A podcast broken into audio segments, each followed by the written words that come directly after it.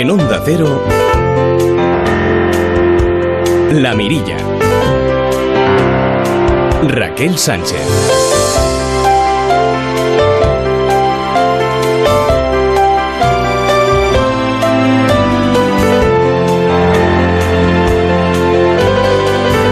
¿cómo están? Muy buenas noches, bienvenidos a una nueva edición de La Mirilla, primer lunes del mes de agosto de este verano de 2020, un verano como ven, bueno, pues un poquito raro. También esta semana es, eh, bueno, pues diferente porque estamos muy pendientes de los partidos de fútbol que desde luego van a alterar la programación, así que estaremos de hecho muy pendientes. Bueno, déjeme lo primero mandarle un afectuoso saludo a aquellos que viven en el Valle del Guadalquivir o en el interior de Murcia o en la pedanía de Zarcilla de Ramos en Lorca, que han superado los 40, llegando a los 44,4 grados centígrados. Hagamos más bonita nuestra vida. Burguémonos los huecos, las coquillas. Vaya ola de calor que ha dejado récords de temperaturas. No me quedan más disfraces, lo que soy Una buena excusa para buscar un, un rincón perfecto y darse un chapuzón.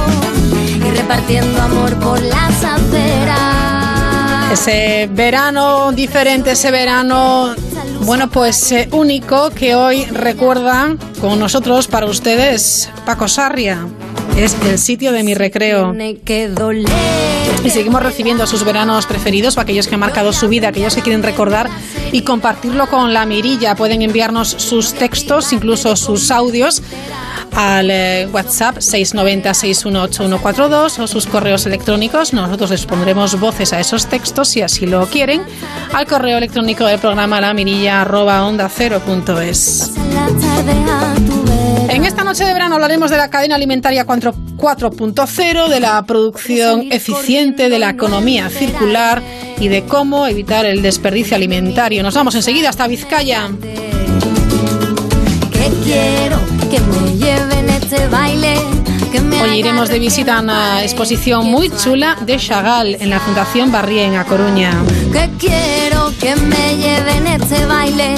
Que me Charlaremos un ratito con Marta García Ayer, autora de Ya saben, Lo Imprevisible, editado por Planeta. Si tiene que doler, que duela y de la mano de Entre Culturas, con nuestro guía que es José Luis Barreiro, alias Kigan, hoy visitamos Guinea.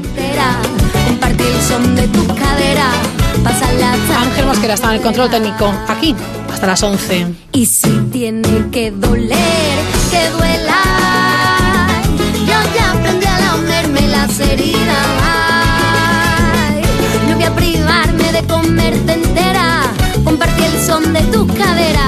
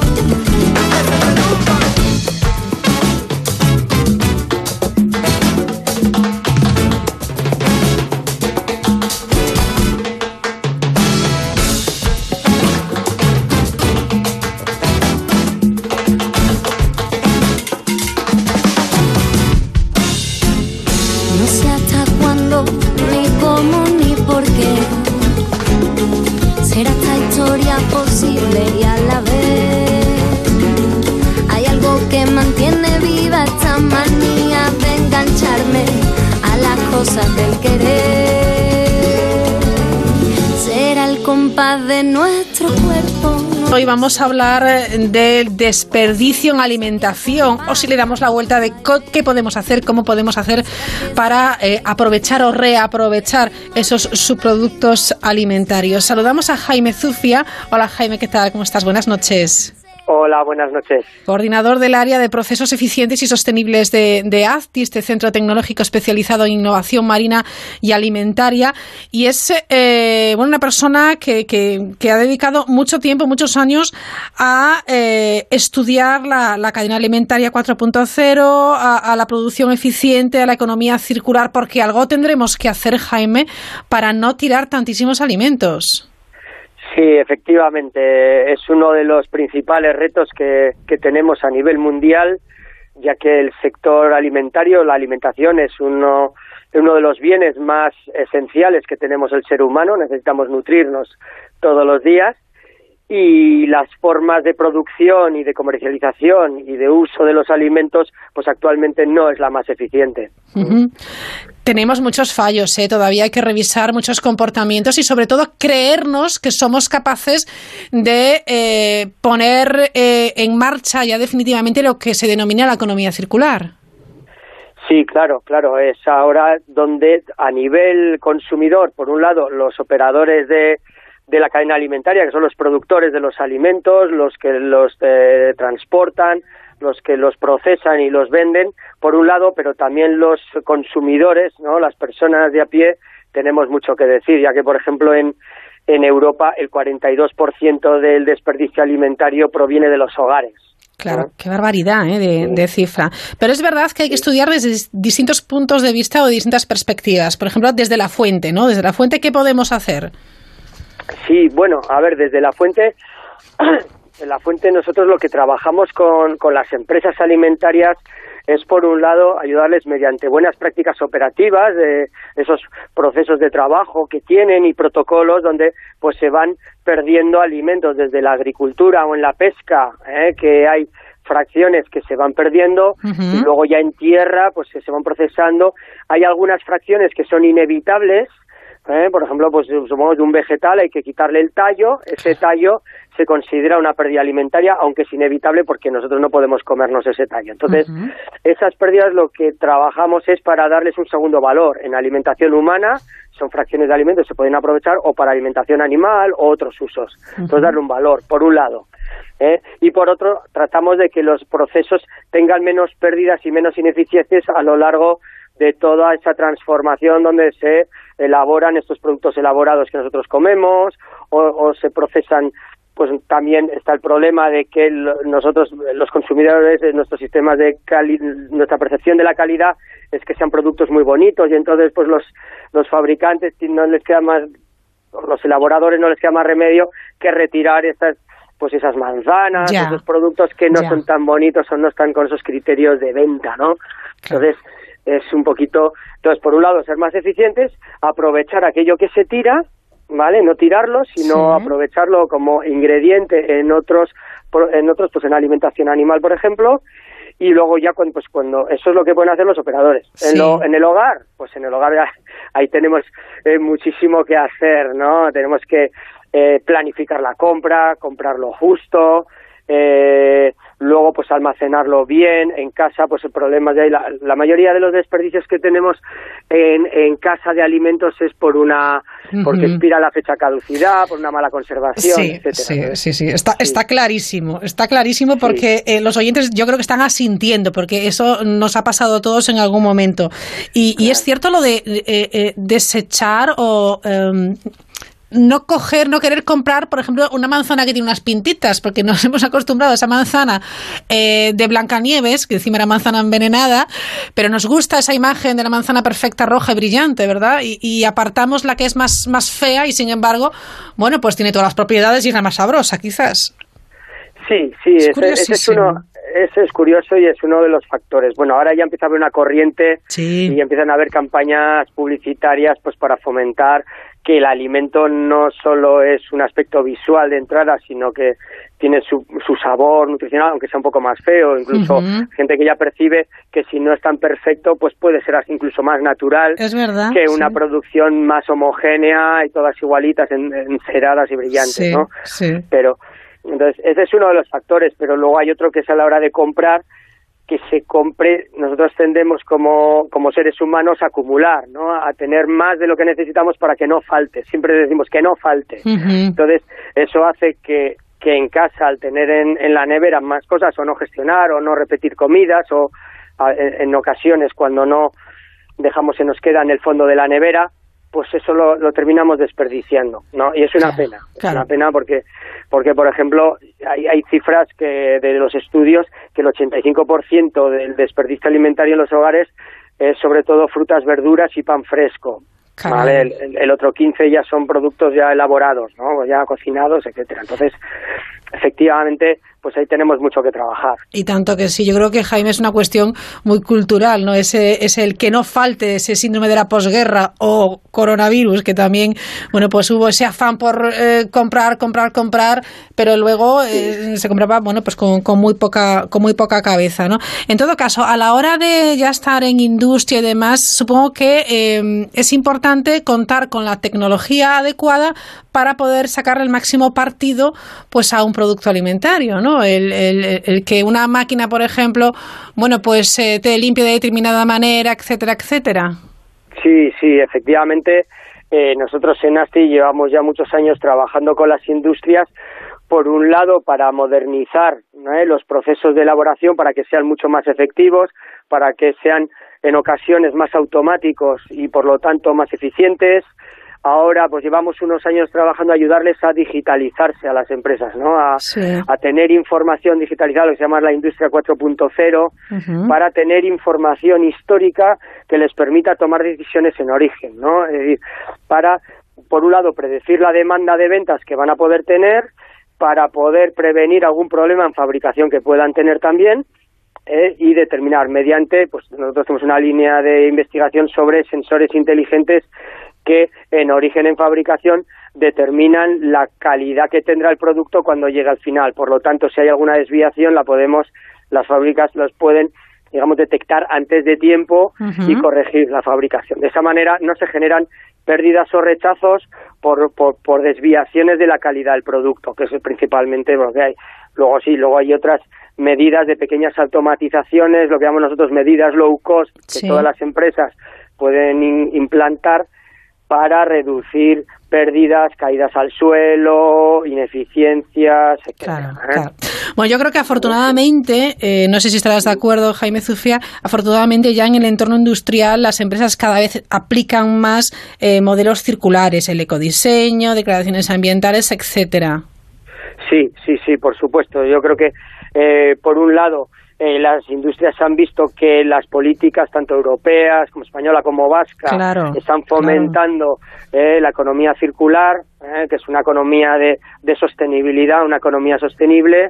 Por otro lado, empieza a haber un incremento de la demanda por parte del consumidor, no de la sociedad, Ujú. de productos responsables y sostenibles, aunque no entiendan exactamente qué es, pero sí que eh, hay una demanda incremental y luego además está la propia corresponsabilidad y la propia eficiencia económica. A ninguna empresa le interesa perder producto, le interesa que todo lo que compra en materia prima lo pueda vender, el máximo lo pueda vender como producto. Entonces, en ese sentido, muchísimas empresas ya están incorporando y nos llaman y estamos trabajando con muchas empresas en- para, por un lado, mejorar la eficiencia de sus procesos, ¿eh?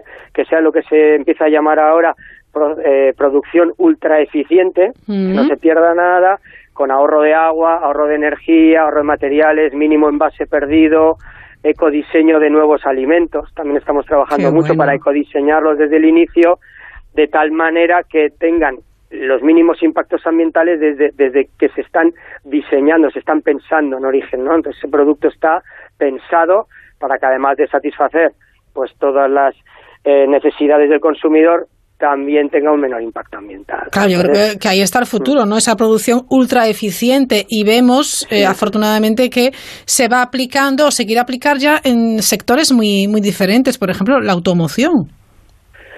Eh, automoción, sí, la química, claro, la agroforestal, sí, sí, es que está fenomenal. Sí, sí. El sector alimentario eh, se piensa en muchas ocasiones que es un sector y lo es, ¿no? Muy tradicional, muy artesanal, Claro. etcétera, pero Sector ya en los últimos sí. años ya se ha hecho mucho más eficiente, mucho más modernizado.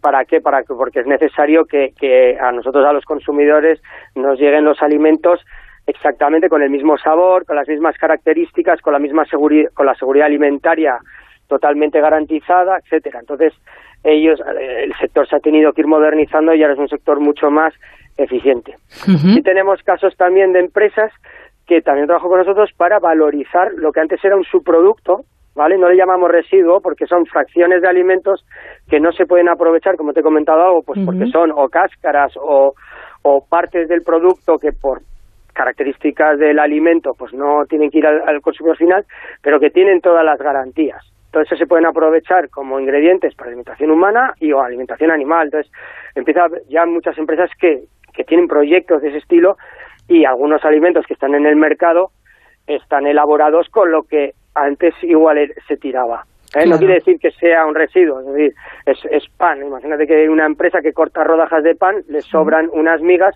pues con eso, ¿por qué no puede hacer o pan rallado o unas albóndigas, etcétera? Pues Entonces, en ese pues sentido es eh, siempre que se trate con de manera absolutamente higiénica, eh, es parte de la elaboración. Entonces hay que aprovechar al máximo, ¿no? Como hacían nuestras abuelas. Claro, es que al final volvemos a, al aprovechamiento de todo lo que había en casa, ¿no? Nada se tira, ¿no? O al menos intentar que nada se tire. Es más, es una apuesta política importante, es una prioridad eh, de la Comisión Europea, es una apuesta, parece que firme, con lo cual también el apoyo es, es muy importante, ¿no? Sí, claro, es que eh, el, planeta pues tiene un problema a nivel mundial, ¿no? Que es la, población sigue incrementándose, el planeta es finito, el planeta pues tiene el espacio que tiene y los recursos que tiene y, la demanda está aumentando muchísimo, la demanda de, de, alimentos. Por lo tanto, hay que, hay que eh, fabricarlos, extraerlos de la naturaleza de una manera ultra eficiente para, para evitar que, bueno, si se estamos desperdiciando como actualmente un tercio de los alimentos, pues estamos tratando, estamos produciendo un 33% más de alimentos cuando de lo que debería ser, ¿no? Entonces estamos, bueno, es un desperdicio que no nos podemos permitir a nivel a nivel mundial. Y quizás Jaime estemos también, eh, bueno, creando oportunidades de negocio, ¿no?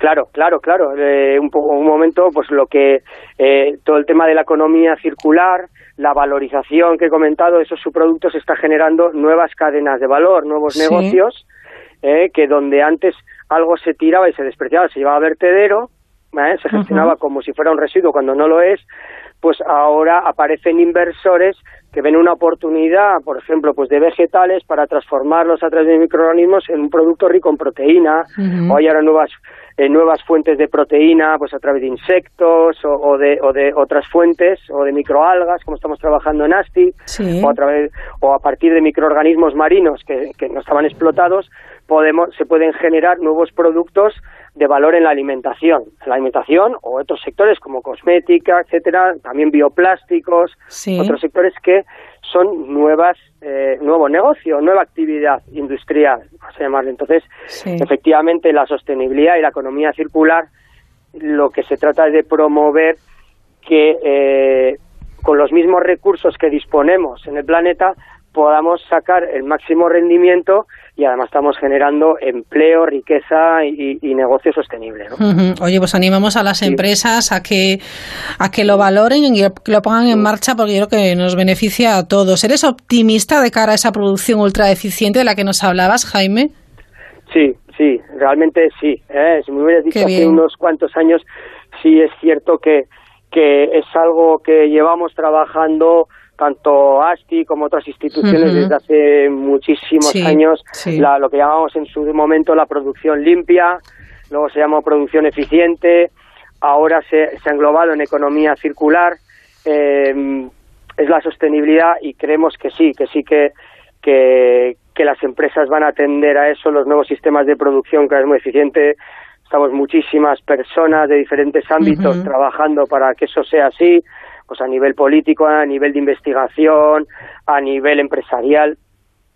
¿eh? Y entonces, eso es lo que, porque además las empresas ven que llegará un momento que si los recursos son finitos, la competencia por las materias primas cada vez será peor. Entonces será más difícil. Entonces, las que más eficientemente las uses tendrán más capacidades de, de, sobrevivir. es, una necesidad para sobrevivir como empresa individual, como una empresa familiar, que la mayoría de las empresas alimentarias son pymes, son empresas familiares o medianas que necesitan innovar, necesitan evolucionar para, para, para sobrevivir en un mercado global y cada vez más difícil. Bueno, pues tomen buena nota, que se puede, se puede hacer y lo estamos haciendo ya, ¿eh? así que hay que, hay que apostar por ello. Eh, procesos eficientes y sostenibles, es el futuro, es lo que hay, ¿verdad que sí, Jaime? Claro que sí, ahí, ahí no nos queda otra, así que Claro. eh, vamos, vamos a por ello. ¿eh? Pues muchas gracias Muy por bien. vuestra investigación, por vuestro trabajo y sobre todo gracias por atendernos, ¿vale? Muy bien, muchísimas gracias. Gracias, Jaime Zufián. Ah, buenas noches.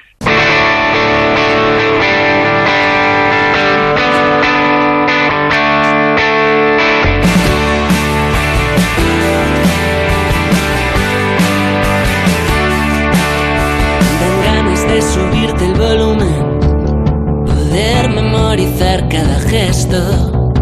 Quisiera preservar tu perfume y llevármelo puesto. Me muero por beber de tus labios. Te asusta que seamos honestos. Quisiera que llenaras estadios y rompieras el techo. Y todo llegará si no le metes prisa al tiempo aguantas lo que aguante el cuerpo. Si esperas nunca habrá un momento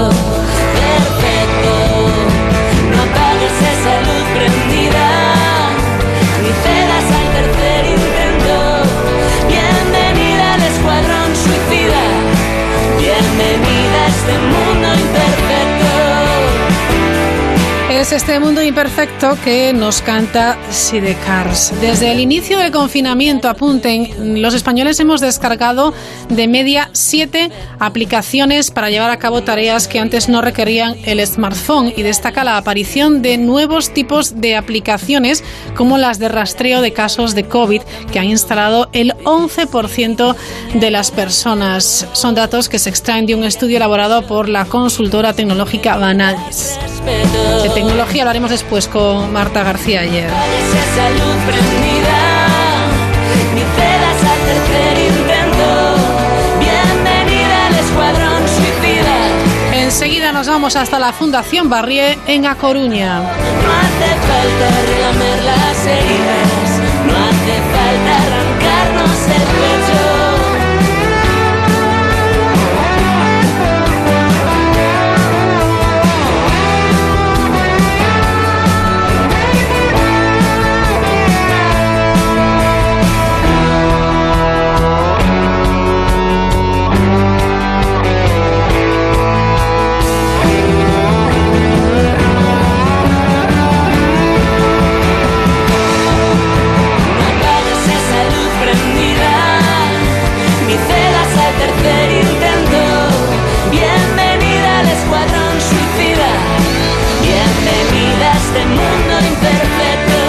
Asómate a la mirilla en Onda Cero.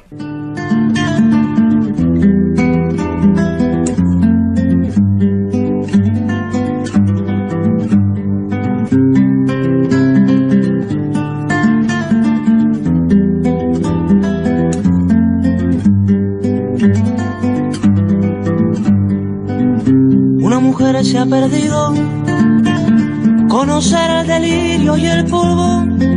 Se ha perdido esta bella locura, su breve cintura debajo de mí. Se ha perdido mi forma de amar, se ha perdido mi huella en su mar. Veo una luz que vacila y promete dejarnos a oscuras. Veo un perro ladrando a la luna con otra figura que recuerda a mí. Veo más, veo que no me halló. Veo más, veo que se perdió. La cobardía es asunto de los hombres, no de los amantes. Los amores cobardes no llegan a amores, ni a historias se quedan allí. Ni el recuerdo los puede salvar, ni el mejor orador conjugar. Una mujer innombrable huye como una gaviota y yo rápido seco mis botas, blasfemo una nota y apago el reloj. Que me tenga cuidado el amor, que le puedo cantar su canción. Una mujer con sombrero, como un cuadro del viejo Chagall, corrompiendo conoce al centro del miedo y yo, que no soy bueno, me puse a llorar. Pero entonces... La Fundación Barrié nos ha informado hoy mismo que tras las gestiones pertinentes con la propiedad ha logrado una segunda prórroga para la exposición Chagall, Fábulas y Sueños en la Fundación en A Coruña. Tonecho Otero es mediador cultural, es guía de esta maravillosa exposición. Tonecho, ¿qué tal? Buenas noches. Hola, buenas noches. Qué suerte eh, que se haya prorrogado, ¿no? Qué suerte tener la oportunidad para aquellos que no hayamos tenido eh, ocasión de, de disfrutar de fábulas y sueños. Sí, efectivamente. Eh, ya después de esta primera prórroga, porque si no la exposición hubiese quedado eh, cerrada, sin visitantes, y la verdad es que es una suerte poder disfrutar, bueno, pues lo que queda de verano de ella. Será todo este mes de, de agosto, si no me equivoco, ¿no? Hasta el último día del mes de, de agosto y las personas que, que puedan, que pasen por la Fundación Barri en A Coruña y lo disfruten. ¿Qué nos vamos a encontrar, Tonecho? ¿Cómo eh, empezaríamos esta, esta visita, esta visi- visita guiada con el experto que eres tú? Eh, eh, bien, lo que vamos a encontrarnos es una selección fantástica de la obra gráfica de, de Chagall, eh, que abarca, pues bueno, desde las fábulas de La Fontaine a- a- al, al increíble poemas del 68 y yo creo que, que nos vamos a encontrar el, el Chagall que todos, bueno, que conocemos por sus pinturas, por sus grandes óleos, de las grandes colecciones de los museos y vamos a encontrarnos pues eh, una selección perfecta para, para acercarnos a Chagall, entrar en profundidad en su vida y su obra y bueno, y disfrutar pues de, de una obra muy poco conocida, ¿no? Como es la obra gráfica. Claro. Y es una, una selección que no es escasa, porque creo que son más de, más de 100 obras. Sí, efectivamente. Em, sobre todo de las fábulas eh, de La Fontaine hay una hay pues, ya casi son son más de un centenar de obras. Y después pues bueno eh, una buena selección como te digo el libro poemas completo. Hay hay mucha obra mucha obra para disfrutar y para volver no solamente una ver la exposición una sola vez sino que lo recomendable es ir dos o tres veces incluso y sumergirte un poco en cada serie Claro. Son cuatro series, ¿no? Sí, efectivamente, serían las fábulas de La Fontaine y después hay una serie que se llama Chagall, que es en torno a obra de 1957, Sí. litografías de los años 60 y, y el libro de poemas del 68. Ujú. Eh, Marc Chagall, uno de los pintores y artistas gráficos más importantes de- del siglo XX y, sin embargo, uno de los más inclasificables. Sí, efectivamente. Chagall siguió un camino siempre muy, muy personal, aunque cogió cosas de, de las demás vanguardias que había en ese momento en, en, en París, del fobismo, del cubismo, del surrealismo, incluso de- del orfismo, de Delanois. Eh, Chagall siempre eligió seguir su propio camino y hacer un trabajo tremendamente personal. Y tan personal, porque ahí están, por ejemplo, bueno, pues se plasma en realidad pues cómo ha sido su vida, ¿no? Incluso desde la infancia, esos recuerdos de su infancia. Sí, en serie Poemas, Sí. esta es la que, que tiene incluso algún poema de, Ujú. de, de Chagall niño, cuando, cuando vivía en Rusia. Y sí, la verdad es que, es que tenemos un buen, un buen recorrido por, a través de su obra, también de su vida, ¿no? Con, con todo ese, ese carácter autobiográfico que tiene mucha de su obra. Y eso todo, pues un poco mezclado en ese mundo Claro. de, de- del sueño, del ensueño, que, que tanto le gusta a Chagall. Ujú. Eh, si uno entra en esta exposición de la, de la Fundación, en la Fundación Barrié, en esas cuatro series de, de obras, las fábulas de La Fontaine, Chagall, el Chagall litógra- eh, litógrafo y también los, poemas, eh, ¿cómo podríamos definir al propio autor, Don Hecho? ¿A ti qué, te- es lo primero que te sale por la boca? Dices, ¿es, es un Chagall? ¿Cómo era? Eh, claro, eh, yo creo que, que, se, que se puede hacer un bonito recorrido por su vida en cuanto a que eh, tenemos obras que en las que el centro de digamos de la composición es, es París con lo cual podemos ver perfectamente pues cómo, cómo fue su experiencia en París cómo aparece reflejado en su obra con esa torre Eiffel con características humanoides eh, persona- perso- personificada el Notre Dame, los puentes del Sena, el río Sena, un poco las vistas de, bueno, las que tenía desde su ventana en, en, su piso, y también podemos ver pues todo esto que él descubre en, en, en, París, ¿no? El mundo del circo con el que se reencuentra desde esos circos que veía en Vitebsk en su infancia y vamos un poco haciendo un recorrido pues por todos esos elementos que caracterizan a Chagall, ¿no? Los animales, eh, ese gusto por las, los ramos de flores, las plantas, la música que empapa la inmensa mayoría de sus obras. Y a través de esto pues eh, su pueblecito siempre representado eh, vivencias de, de, infancia que se mezclan con, con vivencias y experiencias de París contemporáneas es realmente yo creo que una forma perfecta la exposición para hacer ese recorrido eh, por la vida y por las inquietudes de, de Chagall, ¿no? esa búsqueda del amor constante, ese, el tema de la pareja, de enamorados, como un, un referente durante toda su vida. Sí, sí, sí. ¿Qué periodo cubre la exposición? Abarcaría desde, bueno, desde el, encargo de las fábulas que se hace en torno al, la obra de las fábulas es en torno al 27, entre el 27 y el 30, pues podremos ver obra desde, desde esa época hasta, bueno, poemas que sería lo más, lo último que sería pues del 68, con lo cual tenemos un, un buen periodo vital ahí condensado. Eh, y ahí, bueno, pues eh, poesía, fantasía, naturaleza, eh, el folclore, hay esa, esa mezcla esa de, de, de, ingredientes que es un poco como, yo creo que como, como era Chagall, ¿no? Sí, en el fondo Chagall de alguna forma eh, es, es bueno, unifica uh -huh. un poco esa, esa tradición bizantina incluso que trae de su de su bueno de su zona natal y cómo la, la mezcla no con las vanguardias formalistas francesas con lo más con el arte más contemporáneo del momento y cómo consigue crear ahí un nexo común eh, haciendo una obra pues totalmente inclasificable un mm. Chagall es un Chagall no hay claro. no puedes decir que es surrealista ni fobista ni cubista es Chagall es único es, es así es maravilloso, la verdad que es maravilloso y poder, eh, bueno, pues eh, pasear por la Fundación Barría y contemplar pues esta serie de obras es una oportunidad, eh, Tonet Otero, yo creo que no debemos dejar pasar, ¿no? No, yo creo que pocas veces podremos ver tal cantidad de obras de un artista pues de la talla de la talla de Chagall, uh -huh. es, es, realmente una, una, gozada poder tenerlo en, en, Coruña. Hombre, y tanto que sí. De lo que se expone en esta, en esta muestra, Tonecho, ¿cuál es tu preferida? Ay, qué difícil, ¿eh? Qué difícil, sí.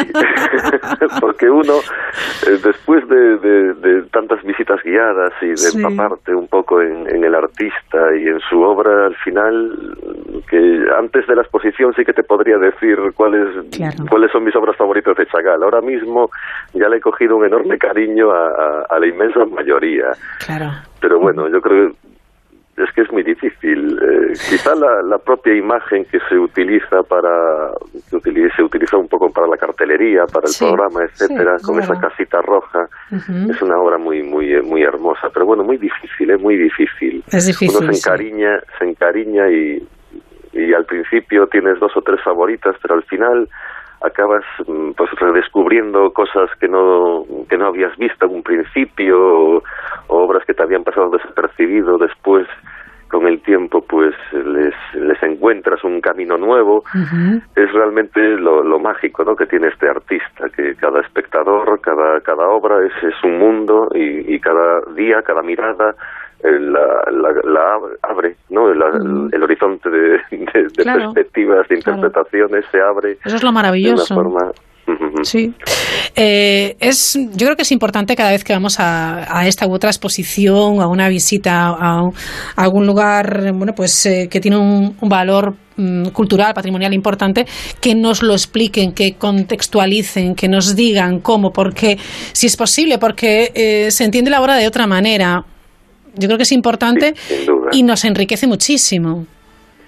Sin duda, bueno, eh, no, no, sé si está bien que lo diga yo, pero me dedico pero a venid a escucharme.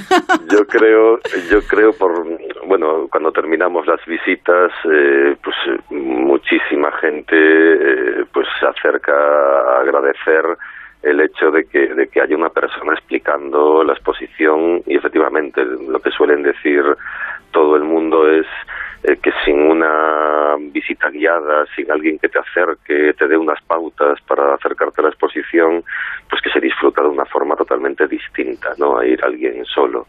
Incluso gente que, que, que, entiende de arte, digamos, que están iniciados o que ya conocen a Chagall, eh, bueno, pues siempre agradecen el, el conocer cosas nuevas, anécdotas nuevas, un poco pues eso, esa, esa visión de, de alguien, pues bueno, eh, como yo, se se ha pasado unos meses estudiando al artista para ser capaz de, de transmitirlo de una forma pues sencilla, pero, pero en profundidad.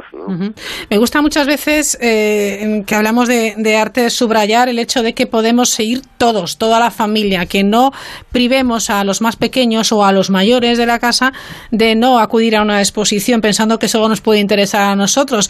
Seamos generosos porque el punto de vista, por ejemplo, de los niños es muy interesante y vamos a aprender también mucho de ellos y lo que luego nos cuenten, ¿no? Lo que más les ha gustado, lo que más les ha llamado la atención, se han fijado en cosas que a nosotros nos pueden pasar, bueno, inadvertidas totalmente, ¿verdad?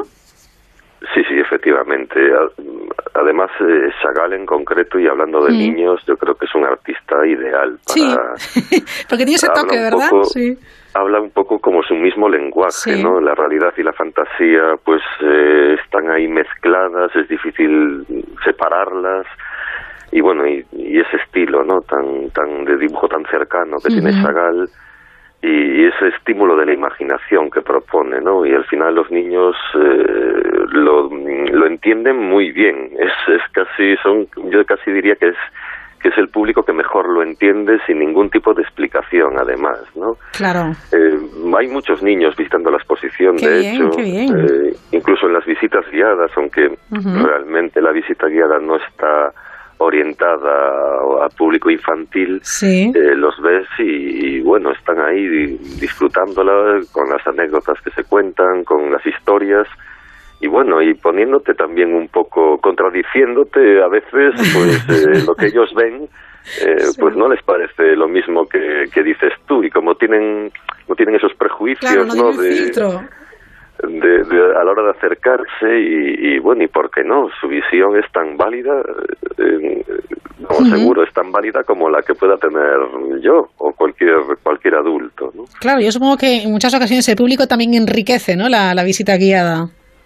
Sí, yo siempre he dicho en, los muchos años que llevo haciendo este trabajo que, yo aprendo del, del público tanto como pueden aprender ellos de mí.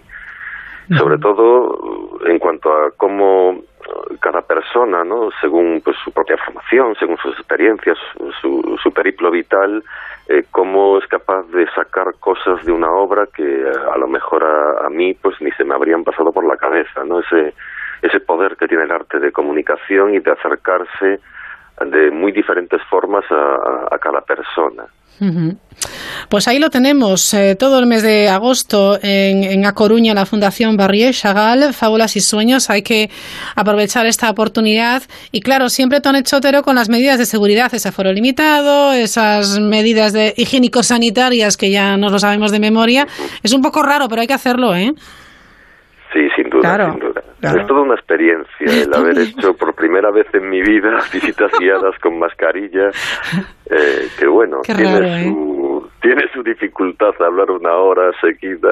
Eh, no, tiene que ser fácil, ¿eh? La verdad. No, lo, peor es, bueno, lo peor, así se pierde quizá un poco, si ya la interacción con el público a veces pues mm. es más fácil, más difícil, depende de la predisposición de cada uno, pero con la mascarilla, claro, se crea ahí una una pequeña barrera en cuanto a que no nos vemos la cara, no me ven la boca al hablar, eh, los gestos que puedo hacer o no con la cara.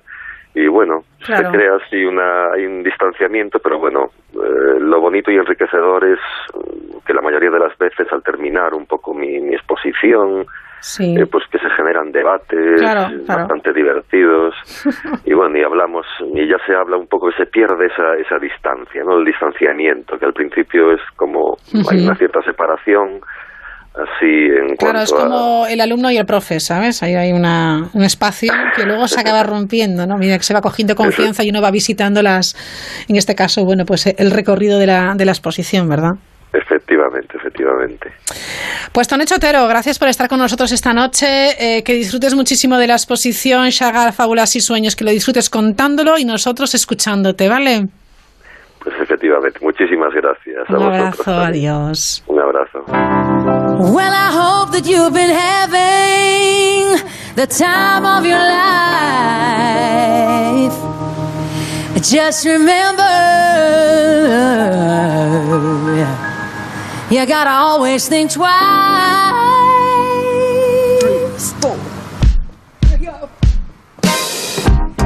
Para participar en la mirilla, lamirilla arroba ondacero.es. But there was something so special about that day. Even your emotions had an echo. So much space. Volvemos a hablar del medio ambiente, de nuestro entorno, de cómo poder respetarlo cada vez un poquito más y cuidar nuestro planeta. Hablamos de construcción, hablamos de edificios eficientes o también denominados edificios pasivos.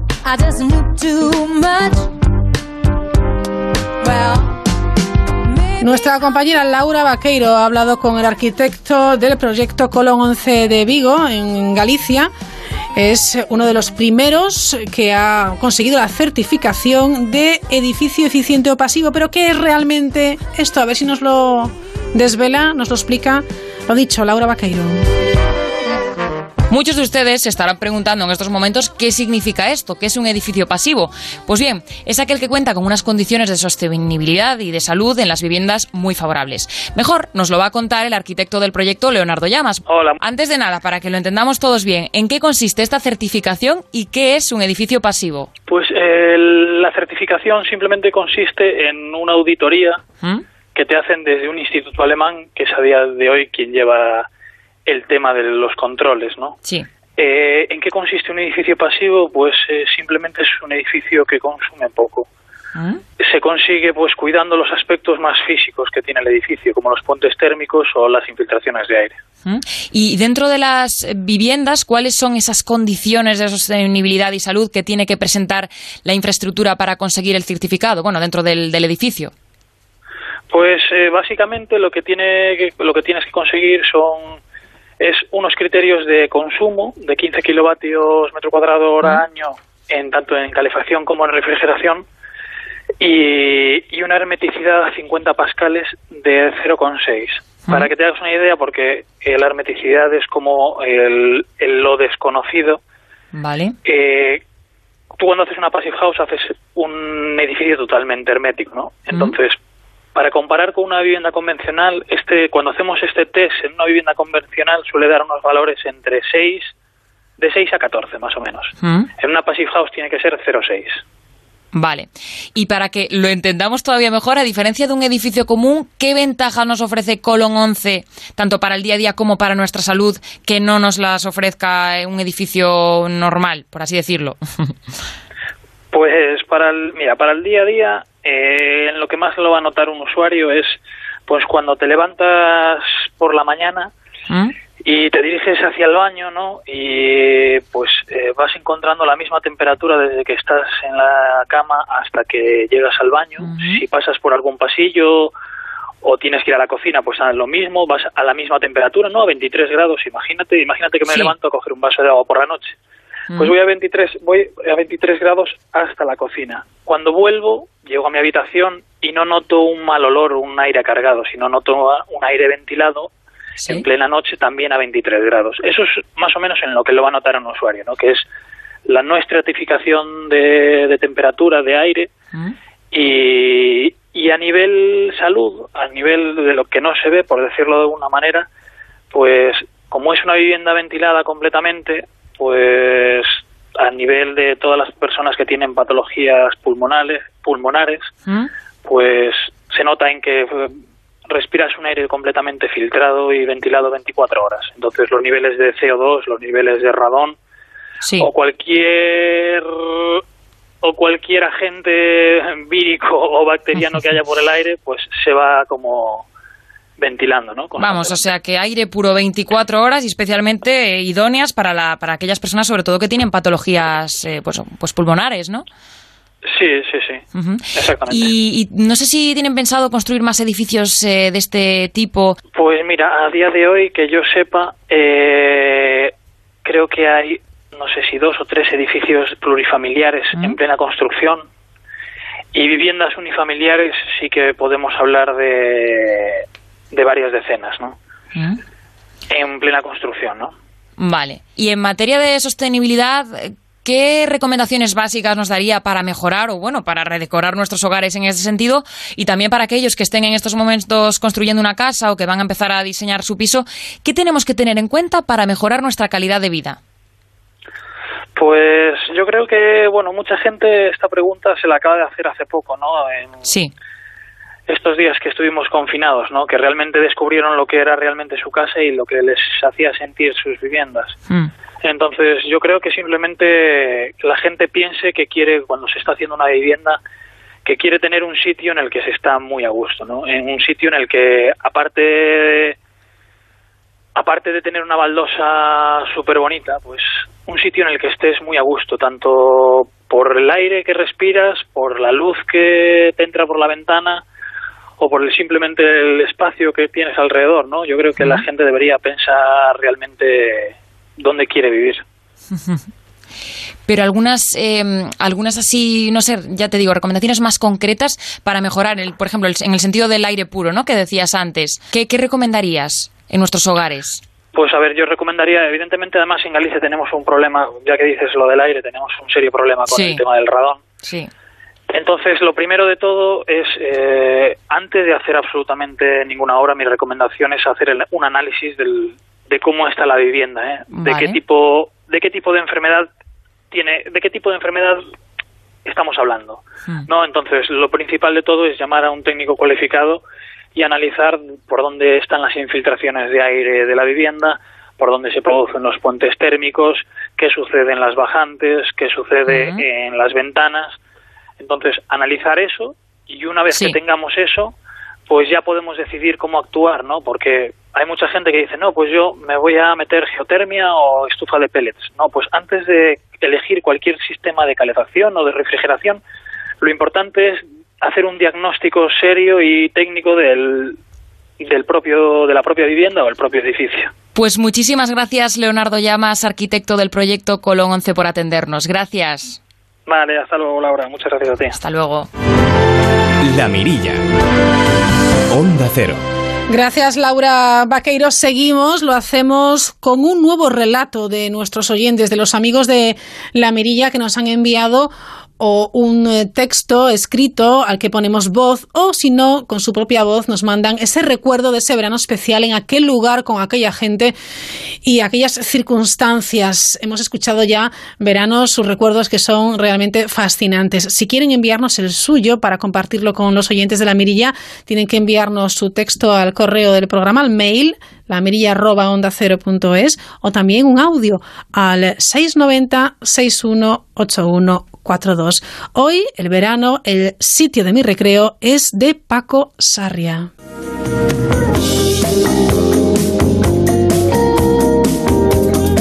Hola. No es fácil decir cuál ha sido mi favorito, mi largo y cálido verano. Unas semanas me he tomado para recordar viajes, que si la historia que atesora Berlín, que si la antigua Roma o la Florencia renacentista, que si la primera vez en París o un recorrido por las islas griegas, pero supongo que como a la mayoría de nosotros, cuando de verdad se nos ilumina la sonrisa, es cuando nos paramos en los veranos de la infancia o adolescencia y sin necesidad de viajar tan lejos. Y ahí decidí recrearme en recuerdos en el verano de 1980, cuando tenía 17 años y la excursión de fin de curso nos llevó a los alumnos de tercero de BUP de los salesianos ourensanos a Mallorca.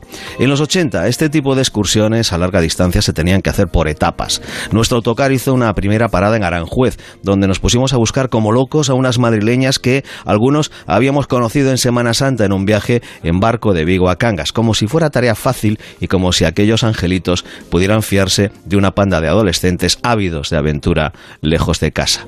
Tras el intento frustrado, el autocar nos condujo a Alicante en plena noche de San Juan. Entrando en la ciudad desplegamos inocentemente una bandera gallega en la trasera del transporte y al momento se presentaron un par de motoristas que nos dieron el alto y ordenaron retirar la enseña sin más explicaciones. ¿Qué sabríamos nosotros entonces de política y nacionalismos si solo queríamos que se supiera lo orgullosos que estábamos de nuestra procedencia? Aquella noche, lejos de casa, la recuerdo por su pegajosa humedad, las habitaciones con cucarachas de la pensión y la hamburguesa que apenas pude catar a la cena al pedirme un mordisquito, un hippie vagabundo que se la merendó en su primer bocado. A la mañana siguiente cruzábamos el Mediterráneo en barco y la travesía duraba 12 horas. Nos asignaron camarotes en el fondo del barco con literas donde dejamos escritos nuestros nombres y amores y deambulábamos por cubierta sin imaginar el impacto que más tarde tendría el Titanic como película, pero al mismo tiempo echando el ojo aquí y allá ávidos de nuevas amistades. En Mallorca caímos en un hotel en el Arenal cuyas habitaciones con balcón daban a la piscina. Creo que alguno practicó el balconing mucho antes de que los lo hicieran tristemente célebre, pero aunque éramos traviesos, nunca llegamos a dejar mal a nuestras familias ni colegio. A lo más que llegamos e inmortalizamos en fotografía fue a bañarnos en pijama. De Mallorca nos trajimos la visita a la mítica entonces discoteca Burbujas, el sonido de Queen en la máquina de discos de la cafetería del hotel, donde hacíamos sonar a cada rato esa tontería llamada amor y que otro muerde el polvo. Y también nos trajimos el sabor de las patatas fritas con mayonesa con las que matábamos el hambre de madrugada.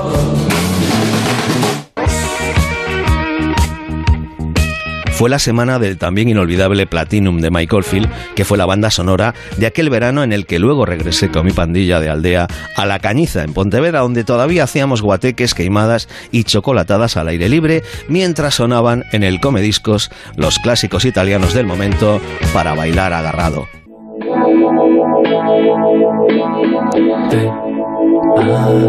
Pero que eso quede para otro recreo en la nostalgia, ¿vale? Para participar en la mirilla, la mirilla arroba onda cero punto es. Donde nos llevó la imaginación, donde con los ojos cerrados se divisan infinitos campos. Gracias Paco por este relato, este recuerdo, sección, el sitio de mi recreo que obviamente siempre cierra Antonio Vega. Llegan las noticias, en cinco minutos volvemos. De sol, y deseo, canto y risa, voz del miedo.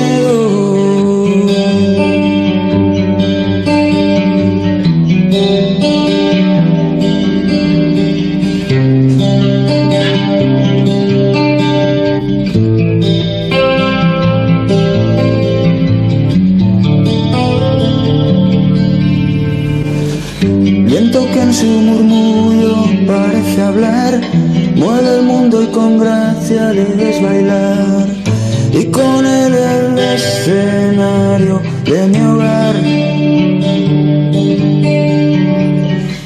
Mar bandeja de plata, mar infernal, es su temperamento natural. Poco nada cuesta ser uno más. De sol, espiga y deseo son sus manos en mi pelo, de nieve, huracán y abismos, el sitio de mi recreo. Si silencio, brisa y cordura dan aliento a mi locura. Hay nieve, huracán, hay deseos, ahí donde me recreo.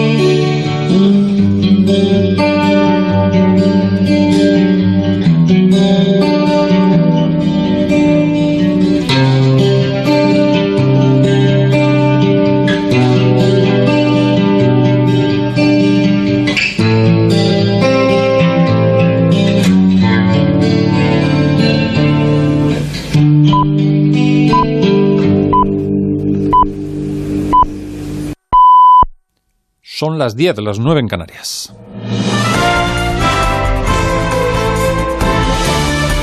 Noticias en Onda Cero. Muy buenas noches. Eh, Faltaba la fecha del anuncio y finalmente ha sido este lunes 3 de agosto. El rey emérito abandona España. Decisión meditada y aceptada por su hijo Felipe VI. El goteo de sospechas sobre presuntas comisiones y fondos en paraísos fiscales acaban Alejandro, alejando a Juan Carlos I del país. De momento no trasciende dónde establece a partir de ahora su residencia. Lo que sí trasciende hasta ahora son las valoraciones. La del gobierno, según fuentes de Moncloa, de respeto a la decisión adoptada ensalzando la figura del rey Felipe VI. En esa línea se mueve el PP, que destaca el papel de la monarquía parlamentaria para la recuperación de las libertades y la concordia en España. Idéntica sintonía en la reacción de Ciudadanos, que agradece el paso del rey emérito para que el actual monarca desempeñe sus funciones en las mejores circunstancias. En Podemos se desmarcan y en un tuit Pablo Iglesias, también vicepresidente segundo del gobierno, expresa que la huida al extranjero de Juan Carlos de Borbón es una actitud indigna.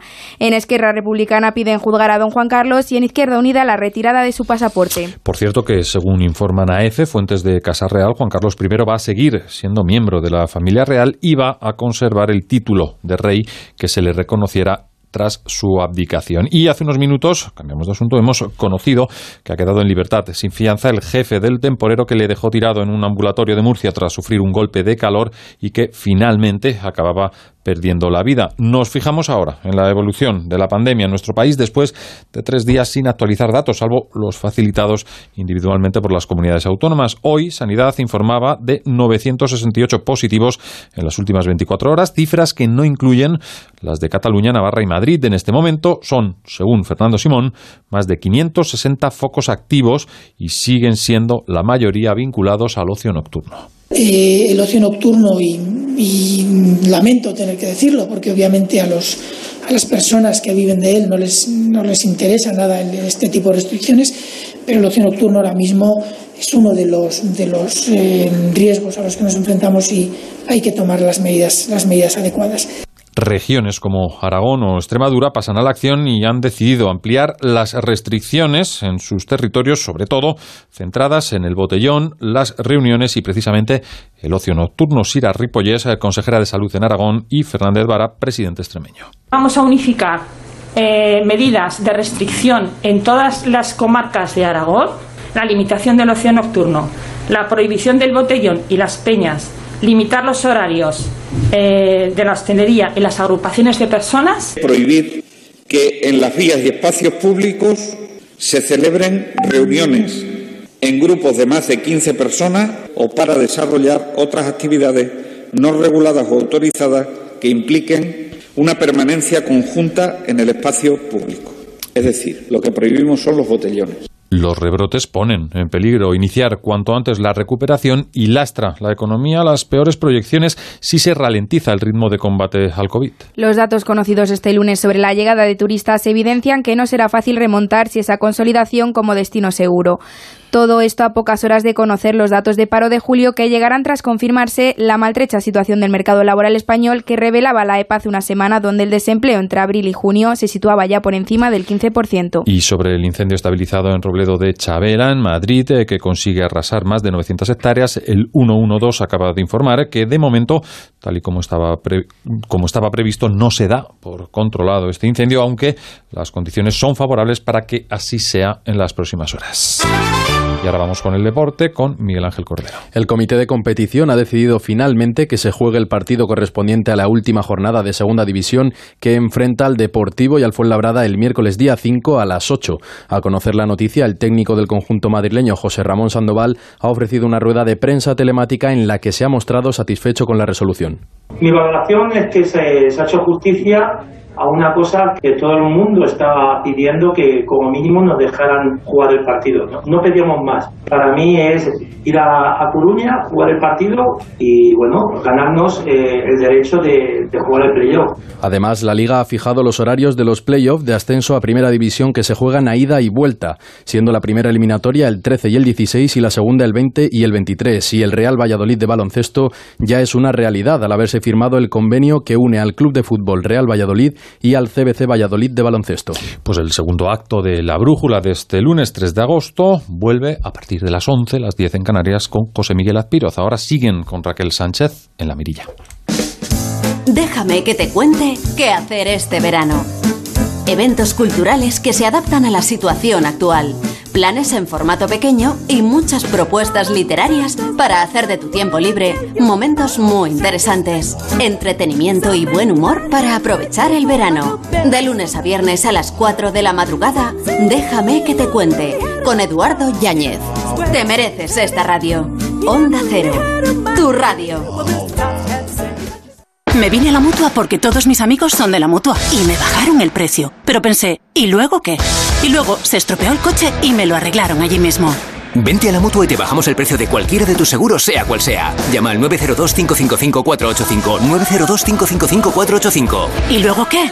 Vente a la mutua. Condiciones en mutua.es. A ver esa foto, decir patata. ¡Hijolusa! Es que decir patata es decir hijolusa. Valde Picones, la huerta de Doña Rogelia, la granja de José Luis, patatas premium o patatas baby pat para microondas. Todas ellas de gran calidad. Patatas hijolusa. El reto de comer bien cada día.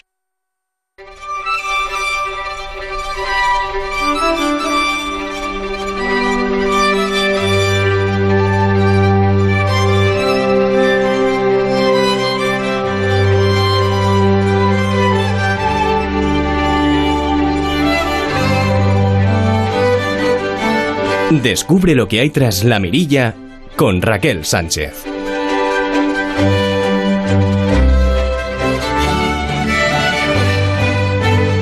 Como nosotros, eh, es un libro que estuvo también confinado, sí, sí, confinado, pero por fin vio la luz y encima en un momento yo creo que muy acertado. Lo imprevisible de Marta García ayer. Marta, ¿qué tal? Buenas noches.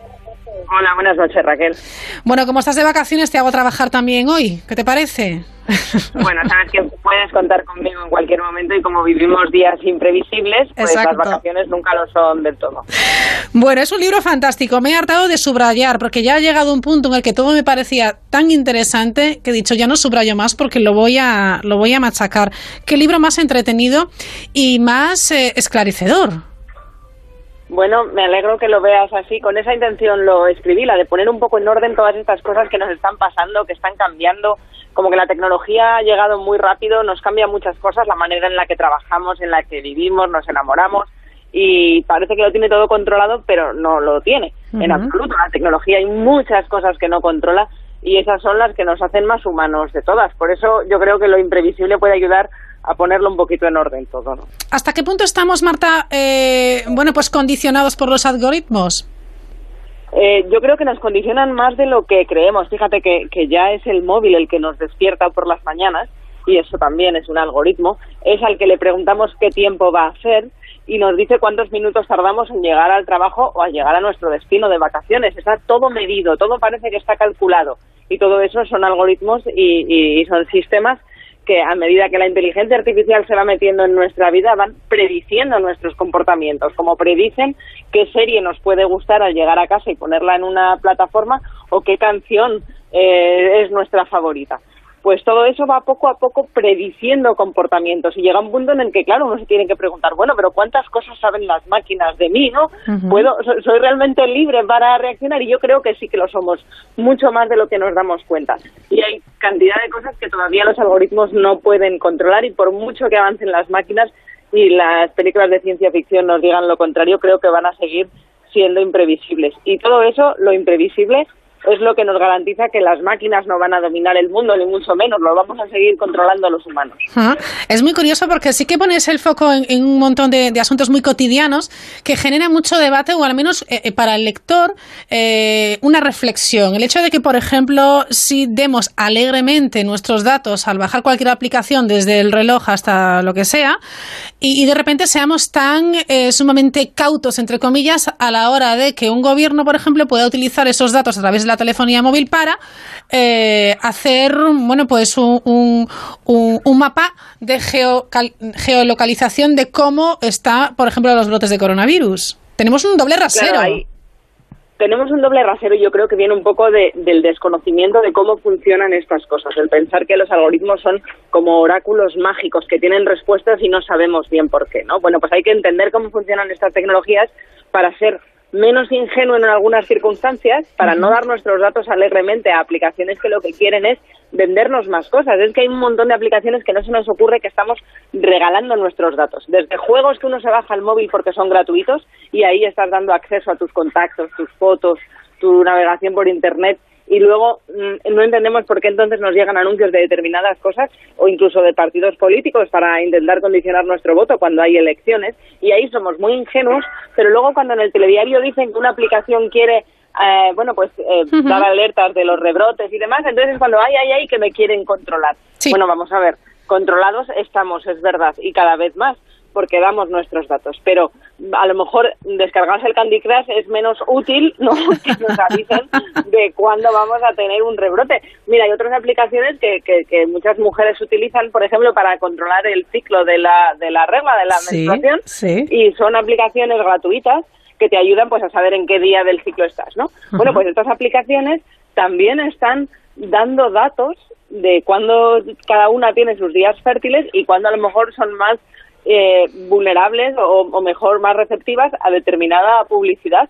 Y claro todo esto es para darle una vuelta. Lo hemos, le hemos dado a la teclita de aceptar, ¿eh? es todo legal, pero Claro. nadie se ha leído lo que ponía esa, Claro. esa aplicación. Es que eh, la mayoría de las veces yo creo que tenemos una confusión monumental, porque hay muchas cosas que son legales, eh, la utilización de estos datos que creemos que están invadiendo nuestra intimidad, están eh, cercenando nuestros derechos y nos volvemos todos un poco locos. Ojo que hay que ser conscientes de dónde estamos y para qué son esos datos o no, pero eh, en fin, que Claro, hay- claro, hay que sobre todo tener información y por eso, oye, en lo imprevisible yo intento también que nos lo pasemos bien descubriendo a veces lo, lo- lo tontos que somos, porque lo vamos a decir de otra manera, y, y- y, oye, pues uno se ve reflejado porque dice, mira, no, no me pasa solo a mí, Claro. esto le pasa a mucha gente. Claro, y claro. así le vamos perdiendo el miedo a entender cómo funcionan estas cosas, porque luego la tecnología toda esta tecnología puede salvar muchas vidas. Y lo estamos viendo ahora con la pandemia. Bien utilizada realmente puede salvar muchas vidas. Lo que pasa es que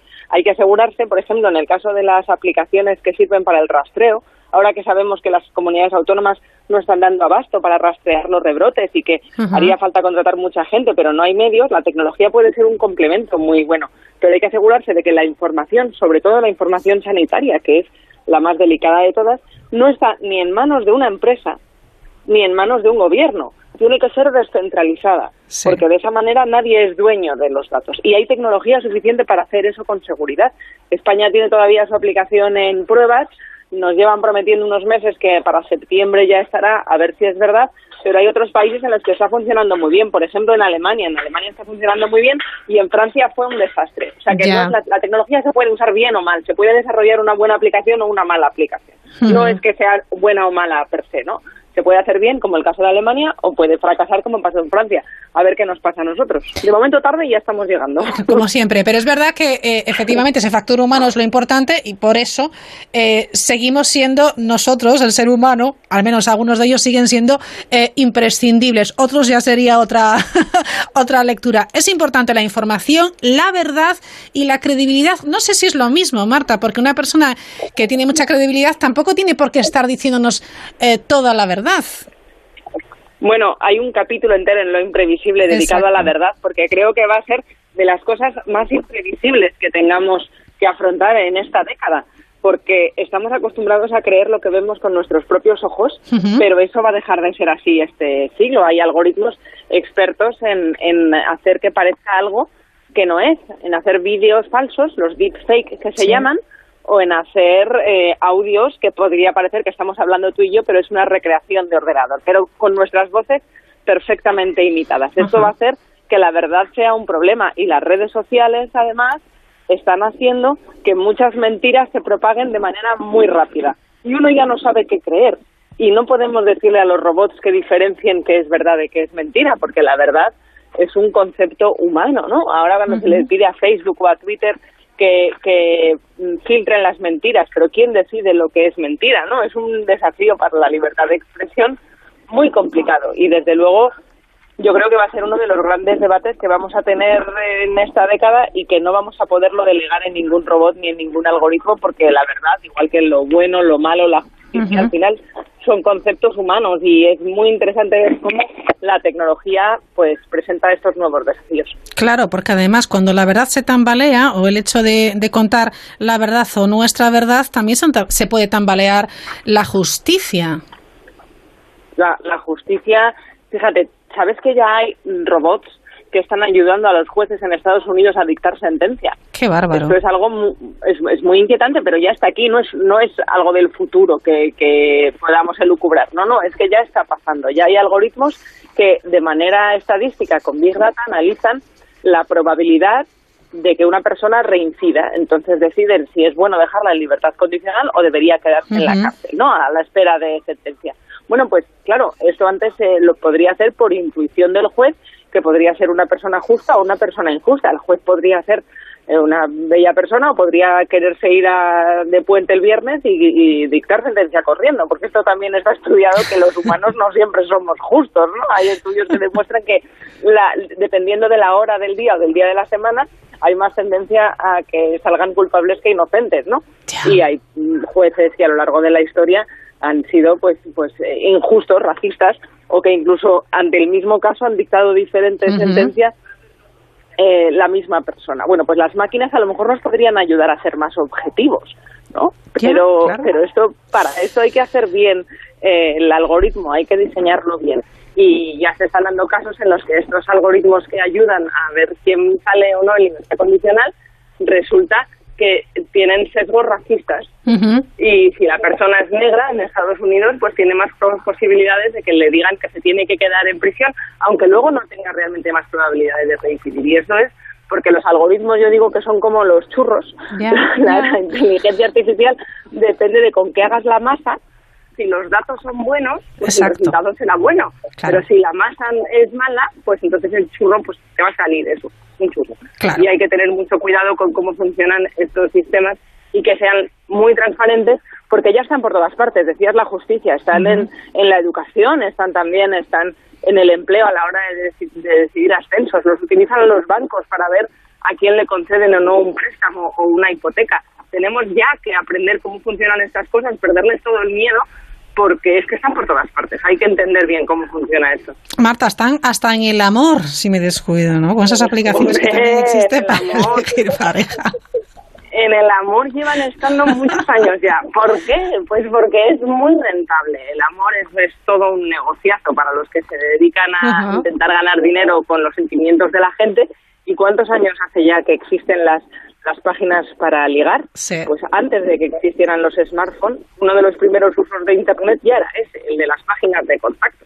Bueno, pues ahora con, eh, con Tinder ya se ha vuelto eh, muy general, con, con aplicaciones como Tinder, como Match.com. Hay muchas aplicaciones que se llevan en el móvil y que ahora hacen que ligar ya no sea una cosa a la que uno se prepara en casa delante del espejo y sale y, y prueba suerte. No, no, es que en cualquier momento en pijama, en el sofá, eh, o cuando estás eh, cocinando una tortilla francesa, puedes estar en la otra mano con el móvil dándole al, al match, como se dice Sí, ahora, de sí. buscando posible pareja, este me gusta, este no, este sí, este no. Bueno, pues detrás de esas aplicaciones también hay algoritmos que deciden a quién emparejan con quién, porque no todo el mundo ve las mismas fotos de las mismas personas. Hay una preselección, un filtro que decide eh, pues quién es más compatible con quién. Y es fascinante estudiar cómo se han hecho estos algoritmos porque muchos de ellos en realidad de modernos tienen muy poco. Lo que hacen es reproducir patrones, segmentos de, pues un poco viejunos, de, yo decir del siglo XX, pero creo que sería más bien del siglo XIX. Fíjate. Porque mira,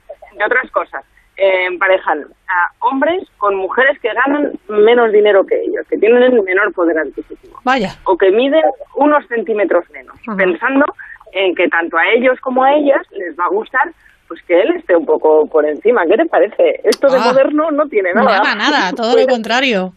Qué barbaridad. Alguien ha programado así, alguien ha programado así el algoritmo y por eso insisto tanto en lo imprevisible que oye, que aquí al final la tecnología no es buena ni mala, es cómo la cómo la utilicemos, ¿no? Y para empezar a exigirle a las empresas y a los gobiernos que sean justos y que no jueguen con nosotros y menos con nuestros sentimientos, tenemos que aprender cómo funciona esto, porque si no lo entendemos nunca vamos a protestar.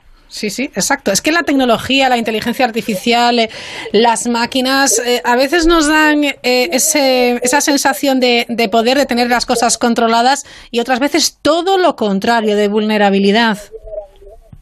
Bueno, es que somos mucho más vulnerables de lo que pensamos y fíjate, lo hemos aprendido en 2020 de la manera más, Mm. más cruel, cruel posible con la pandemia. Yo empecé a escribir lo imprevisible hace pues, el año pasado, mucho antes de que supiéramos lo que era un coronavirus. Ya. Y, y ahora, cuando yo trato de convencer a la gente de que la tecnología no lo tiene todo bajo control, que es un poco la premisa del libro, eh, claro, ya no hay que esforzarse mucho, ya sabemos que estamos en pleno siglo XXI rodeados de robots que no han sido capaces de evitar que tengamos que encerrarnos mm, pues muchos cientos de millones de personas en nuestras casas para contener una pandemia y encerrarnos en casa ante una pandemia es lo mismo que hacíamos en el siglo XIX, en el XVIII y en el XVII.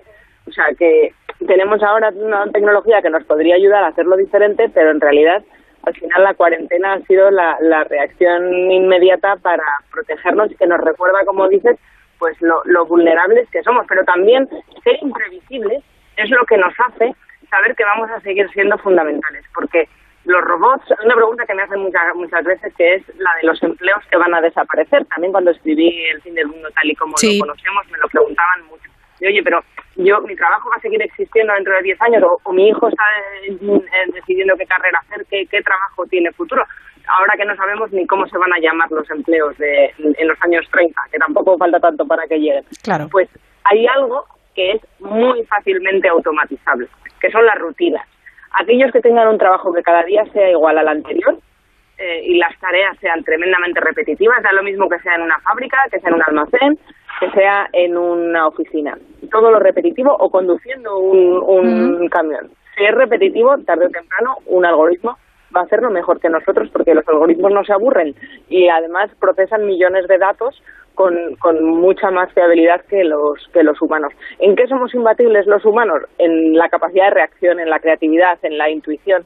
Y hay muchas tareas que necesitan de esas capacidades y esas no las saben no las saben aportar las máquinas y, y a lo mejor no son tanto trabajos enteros que desaparecen, pero fíjate, ya se están robotizando hasta los bufetes de abogados, que parece una cosa que tiene poco que ver con la inteligencia artificial. Bueno, pues hay mucha inteligencia artificial en los bufetes de abogados y hay tareas muy repetitivas como la de revisar jurisprudencia o preparar papeleo, que eso ya hay, hay sistemas que están aprendiendo a automatizarlo, pero hay otras como eh, escuchar al cliente, asesorarlo, entender su problema, ese factor humano que va a seguir siendo siempre necesario, ¿no? Pero cuidado con las rutinas porque eso tarde o temprano va a terminar siendo, si es previsible, se automatizará. Al final es en lo imprevisible donde los humanos, Claro. yo creo, vamos a salir ganando. Claro.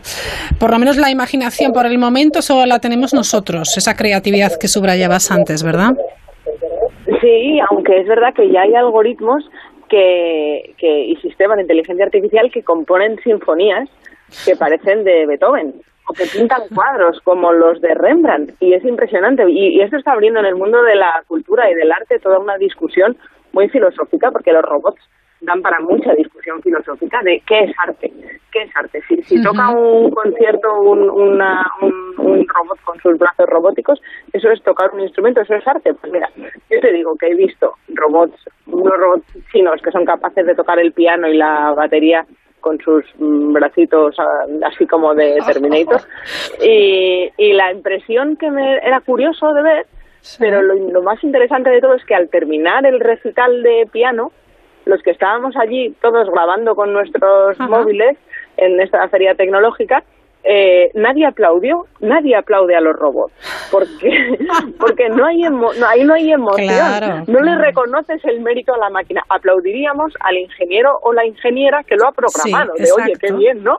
Pero a la máquina, la máquina no. a la máquina no la aplaude nadie, ¿no? Y entonces esto yo creo que es, que es, que es un gran mensaje de lo que nos espera, que al final si no si no va si no corre el riesgo de equivocarse como nos pasa a los humanos y la máquina aparentemente no corre el riesgo pues no nos no nos conmueve igual no no aplaudimos de la misma manera no un paracaidista que se esté jugando la vida de una máquina que se tira por un haciendo puenting pues no nos iba a conmover igual.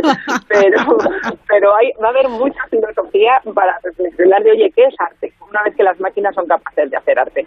Y es verdad que saben pintar y saben componer hacen también sus pinitos en la poesía, bastante mala para mi gusto, pero oye, tiene que haber gustos para todo, pero lo que no saben hacer todavía las máquinas, y fíjate que, que pueden llevar, y lo hemos visto esta, esto- estos días, eh, una máquina a Marte, Sí. pero no saben hacer chistes.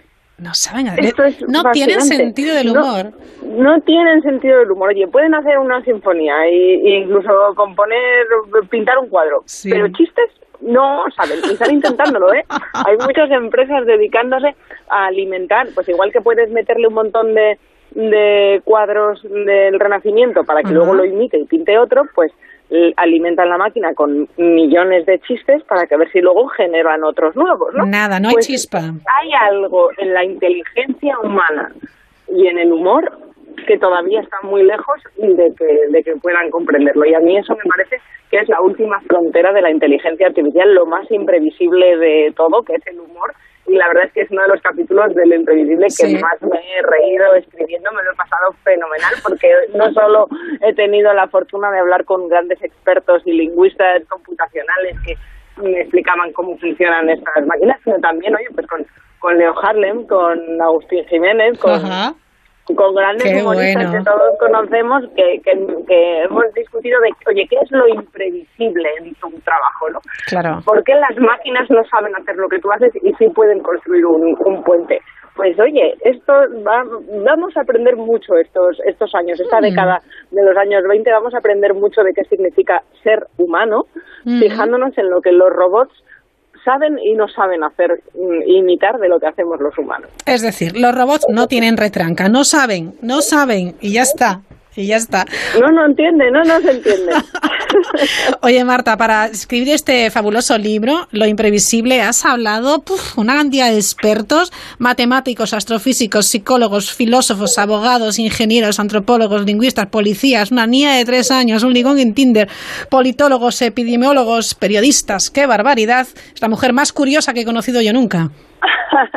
y lo mío es preguntar. Yo desde pequeña soy muy preguntona. ¿Y esto por qué? No, pero ¿por qué? Porque Pues oye, yo no, no soy ingeniera ni, ni, ni sabría programar un robot, pero he hablado con, con personas extraordinariamente eh, inteligentes y, y que, que saben hacer algo que no sabe hacer nadie más. Y en España tenemos enormes laboratorios de robótica y de inteligencia artificial que con los que si te paras a hablar Sí. te lo explican. Sí, lo que sí. pasa es que a veces no le prestamos la suficiente atención a eso. Si dedicáramos la mitad de los minutos que se dedican a, a hablar de fútbol, Mm. a hablar de inteligencia artificial, seríamos todos unos enormes expertos en robótica. Pero Es- claro, claro, pero es es verdad curioso. que no le dedicamos tiempo. Sí. Y luego te digo yo que se entiende. Cuando te sientas un rato y de repente ves, pues mira, ahí, ahí en la Universidad Carlos III en Madrid, en Leganés, un laboratorio de robótica fantástico donde tienen a, un, a un androide que mide casi dos metros y puede llevar bandejas eh, y servir vasos de agua, ¿no? Ajá. Que bueno, y lo están lo están entrenando para que pueda tener pues eso, la psicomotricidad que es la más difícil, pues lo que hacemos con la pinza de los dedos, el dedo índice y el dedo gordo, a ver si Ajá. es capaz de servir agua bien y si podría ayudar, por ejemplo, pongo por caso en los hospitales, ¿no? Sí, Imagínate sí. además en un caso de riesgo de, de contagio y, y, bueno, pues a, a poder echar una mano, ¿no? A lo que se llama la robótica social. Bueno, pues yo estaba delante de Teo y yo hacía muchas preguntas. Para mí todas eran preguntas de ¿y este cable para qué sirve? ¿Y esto por qué funciona? ¿Y se activa con la voz? ¿Y si le das una orden y si llueve? Entonces, claro, hay que preguntar todas esas cosas y luego mi trabajo es, oye, pues contároslo a todos vosotros, que ya que me he pasado el rato rato ahí echado la Hombre, claro, con, pues yo os lo cuento luego. efectivamente, efectivamente. Bueno, pues eh, se lo recomiendo sin duda. Es un libro muy divertido, es un libro para aprender mucho y también para reflexionar. Lo imprevisible, editado por Planeta, de Marta García ayer. Marta, muchísimas gracias. Disfruta de tus vacaciones, ¿vale? Muchas gracias, Raquel. Los robots no necesitan vacaciones, pero los humanos sí. Pues a disfrutarlas bien merecidas. Un abrazo grande. Un abrazo, muchas gracias. Adiós. La Mirilla. Onda Cero.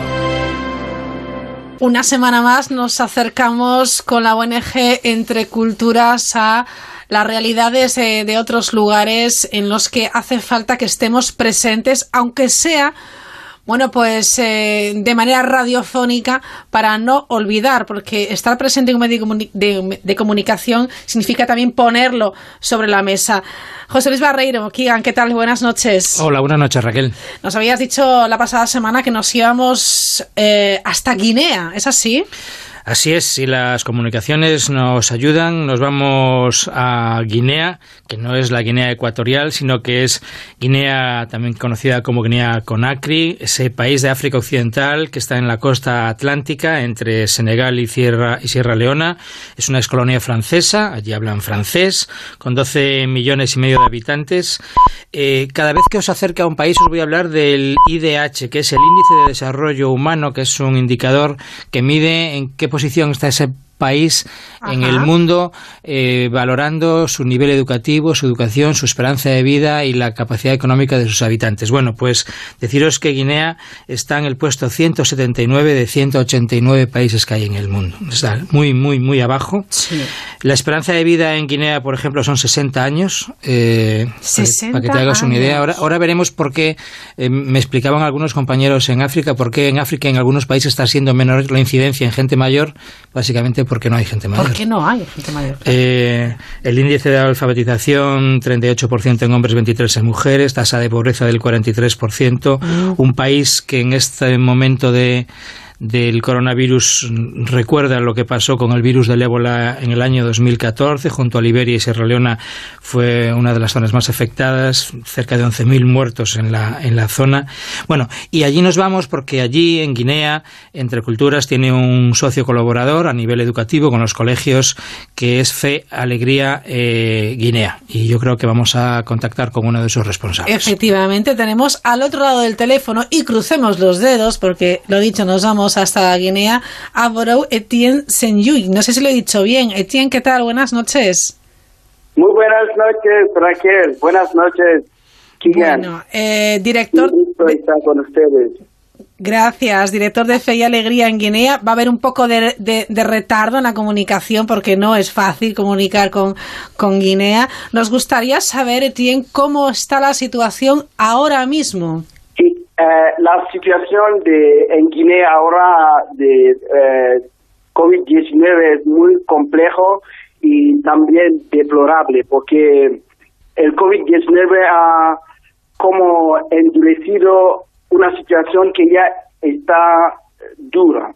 Por las cifras que tenemos oficialmente hay 7.000, más o menos 7.000 personas casos confirmados y casi 6.500 que están eh, curados y algunos 43 eh, casos eh, de, de, de, muertos. La, la situación ahora en Guinea no es tan políticamente o oficialmente no es tan grave, pero en realidad se, se siente mucho que que hay, hay, hay muchos cambios, se habla de, de muchas enfermedades, los hospitales están llenos. La realidad es que hay eh, muchas más personas enfermas que, que antes, pero no sabemos si es en relación con el COVID-19 uh -huh. o son enfermedades eh, normales, porque eh, no hay muchas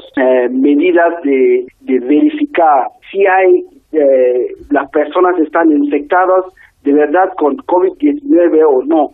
En Derecore, donde trabajamos, no hay ninguna eh, centro, ningún centro de, de de, de, de, verificar, de, consultación que se puede, donde la gente puede ir a verificar si tiene el coronavirus o no. Entonces, en toda la ciudad, toda la parte eh, forestal de Guinea, no, no hay eh, ninguna eh, medida de verificación y hay también en, todos los otros partes. Creo que todo se está centralizado en, en Conakry, donde las verificaciones se hacen y los resultados vienen. Y también hay un algo de político que está también implicado, está politizando el COVID-19 y también, como sabéis, el COVID business. Entonces está, eh, tenemos elecciones presidenciales que vienen en octubre. Hemos tenido en marzo eh, los, las elecciones eh, eh, parlamentarios y también de diputados y de eh, referendo y en, en, octubre tendremos las elecciones presidenciales y hay muchos muchas marchas en las calles protestando la, la, la candidatura de, del presidente actual. Entonces, eh, guardar la gente confinados es también como eh, la, la población está pensando que es una medida también política para parar un poco la, las manifestaciones. Está previsto que una explosión de casos si las fronteras eh, se abren y si las instituciones públicas eh, se abren, se, sería posible que los casos eh, van creciendo la situación, bueno, pues no es nada fácil. No, no, como lo ha dicho, y ante unas elecciones donde hay protestas, donde se están impidiendo las protestas, bueno, donde una población donde viven del día a día y de la economía informal. Pero a, mí me gustaría saber, Etienne, nos vamos a centrar en la educación, nos vamos a centrar en los jóvenes de Guinea y de Guinea, en los niños y en las niñas. Cuéntanos cómo está ahora la educación, los colegios están abiertos, no están abiertos, cómo se está eh, trabajando desde, desde Fe Alegría eh, la educación con los jóvenes guineanos? Desde marzo, eh, desde el 24 de marzo, eh, todos los colegios, las escuelas están cerradas por el coronavirus, pero antes han cerrado por las huelgas o marchas y también las elecciones. Y ahora todo está cerrado desde marzo y hasta ahora y hace dos semanas que, eh, tres semanas que ha empezado los cursos con las clases de exámenes, de examen, que está haciendo los eh, exámenes de fin de siglo, como el fin de siglo primaria, secundario y también el secundario eh, superior. Y son solamente los estas clases que han empezado cursos para terminar un, un mes de cursos y luego van a empezar estos días la, la, estos exámenes. Entonces, los cursos están funcionando por las clases de exámenes, pero eh, los otros eh, eh, los otros cursos intermediarios no no está no están tomando cursos. A nivel educativo, la educación está muy afectada por la por el coronavirus, porque estamos en un país donde hay muy poco, eh, que la, la, educación no es una prioridad. No es una prioridad por el Estado, no es una prioridad por la gente que creen que lo que es más importante es vivir el, día al día y tener su pan de cada día, pero no, no está, no está eh, poniendo recursos en la educación. Y hay menos eh, la tasa de educación es muy, muy, muy, de alfabetización aquí es muy, muy baja, sobre todo en los contextos rurales donde trabajamos mucho.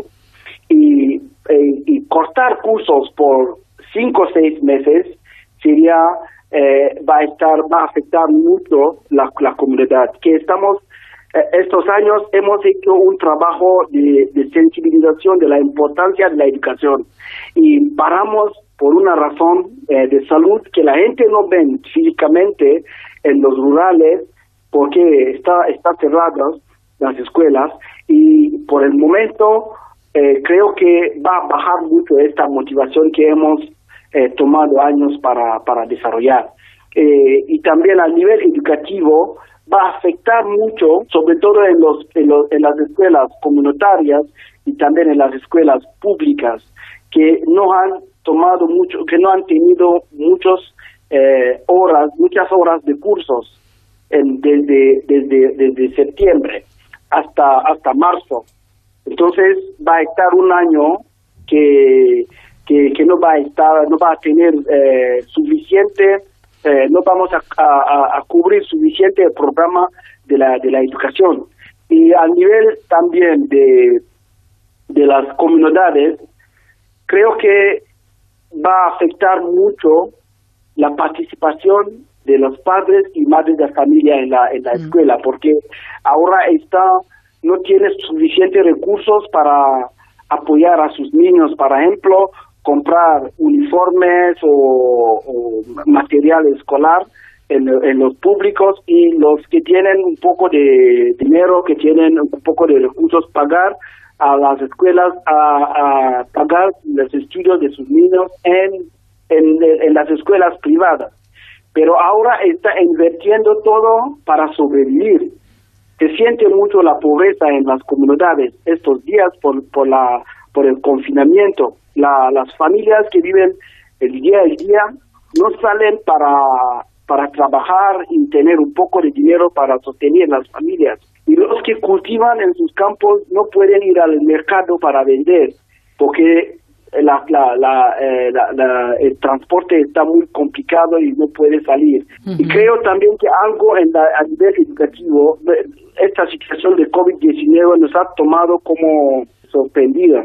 No hemos preparado esto y también la, y por eso las escuelas han, se han cerrado, se han cerrado y no, no, no tenemos, no hemos preparado. Entonces nuestros alumnos están en sus casas y tenemos que ver cómo hacer. Entonces está afectando mucho y un grupo de, alumna, de alumnado que está más afectado son las niñas uh -huh. que están en sus casas, no están haciendo nada y están muy vulnerables.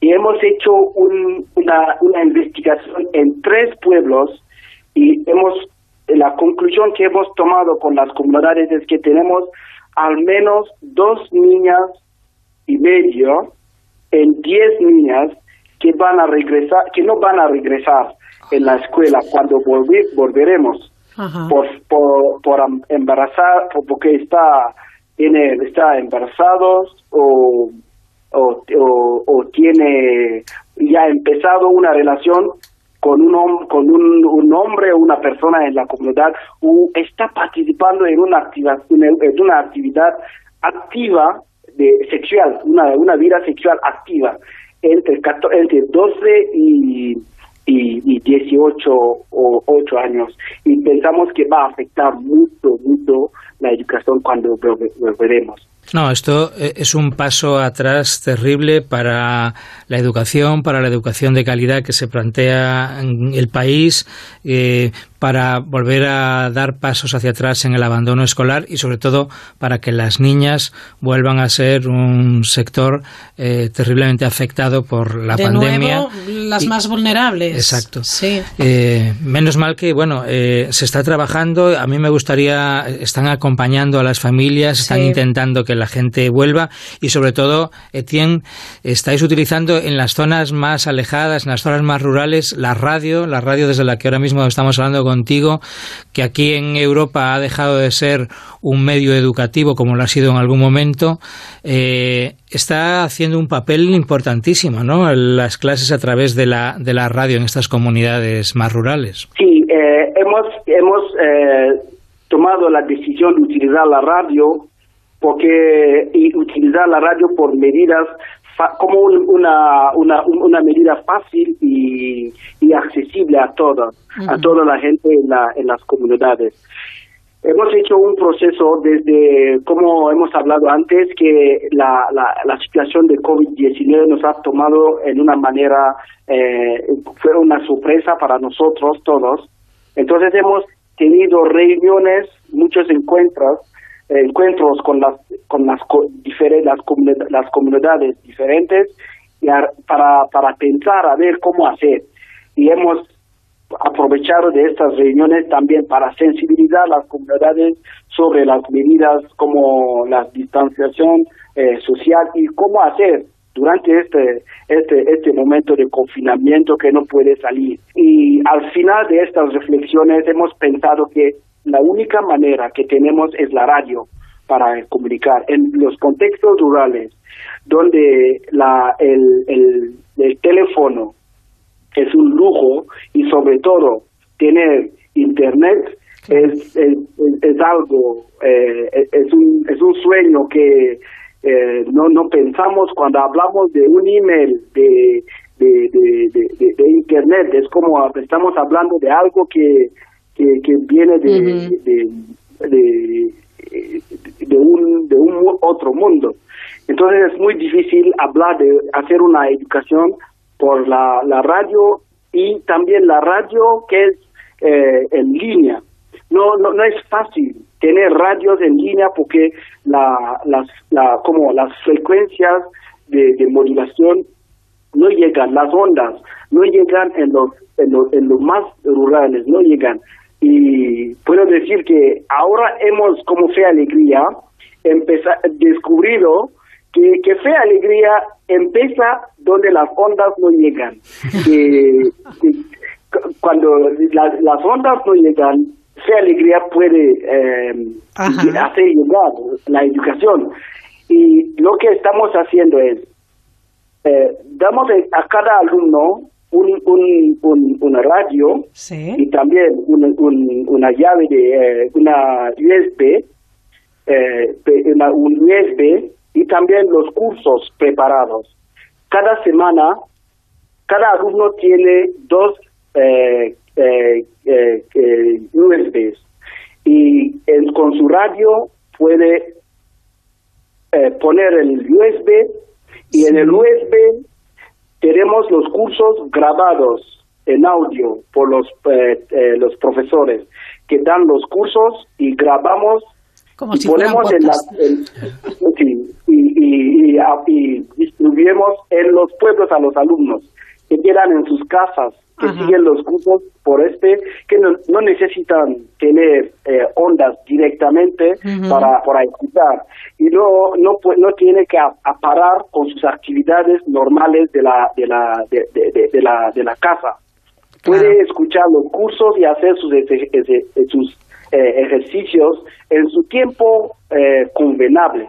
Y Qué bueno. y, ah, por el momento tenemos casi 120, 120 alumnos, alumnos, alumnos que están eh, siguiendo estos, estos cursos.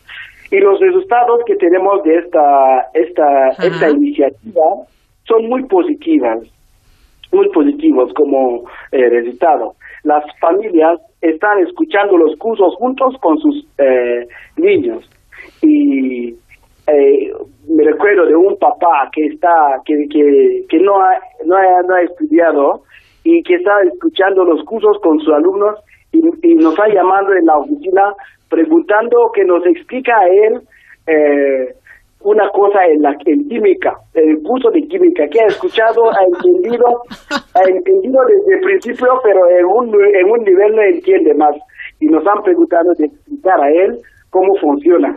Eh, y no- nos ha parecido eh, algo eh, cómico, pero también eh, sí que está la, la escuela ha- hemos la escuela han salido de, de, de edificios y han llegado gracias a la radio en las familias y pensamos que es posible que, eh, que esta, esta, esta, esta iniciativa se multiplica. El Estado, eh, como el, el- el gobierno, el Ministerio de la Educación, ha tentado hacer cursos por la radio, pero van por la radio como, eh, como en las ondas, pero no llegan, no llegan a no llegan a más del 30% de los alumnos. Entonces tiene una más grande población de los alumnos que no tiene acceso a, la, a las ondas de la radio. Y este, esta iniciativa puede ayudar Ah, a USB sí que lo son Pero capaces. que te- mm, nos damos cuenta de que de una crisis surge una oportunidad. Increíble. Llevar a una casa la educación por radio no solo beneficia a los alumnos, sino que sus familias que escuchan la clase con ellos también aprenden. O sea que eh, es por ver motivos de esperanza dentro de esta, de esta tragedia que es el COVID y el cierre de escuelas, pues la radio, la mágica radio en estos momentos en África y en comunidades rurales está sirviendo no solo para seguir la educación de los alumnos, sino para que sus padres vuelvan a aprender o empiecen a aprender química o puedan empezar a leer o puedan qué bonita es historia. maravilloso. Sí, no- no- nos parece eh, muy, muy bien y alumnos que eh, están aprendiendo también eh, concentrarse y seguir un curso y tomar la responsabilidad de, de, de- de estudiar sin tener a su lado un, una, una policía educativa que está ahí y que tiene que decir que hey, sigue, sigue, no. Eh, está, está escuchando en su tiempo libre, libre y con su responsabilidad. Y creo que es una, es un- es una cosa que eh, es, es positiva. Pero nos deja con, con dificultades también. Hacer llegar estos cursos a, este, a estos lugares, la, la medida de transporte es muy complicado. No hay carreteras aquí en Guinea. Entonces, hacer llegar los cursos a veces nos, nos, nos toman tres, cuatro días para hacer la distribución de todos los materiales en todos los pueblos. Y, y hay, hay, hay eh, pueblos donde no podemos llegar por, por coche y llegamos por eh, moto, eh, por moto. Y porque no es fácil llegar con el, con el coche. U- utilizamos utilizamos la, la, el, eh, la, eh, el transporte público Sí. porque sí, eh, para enviar los cursos y eso la- el transporte la distribución es muy complicado y difícil y como dificultad también los, los maestros no están los docentes no están preparados para dar cursos eh, en una manera en directo por la por eh, a distancia Ajá. y sí, nos, no- no- los docentes han pedido que hacemos una formación, hemos empezado un proceso de formación, cómo dar cursos por la radio. Y estamos aprendiendo también, porque no hemos preparado, como Fe Alegría, una, un- una formación en cursos por la radio.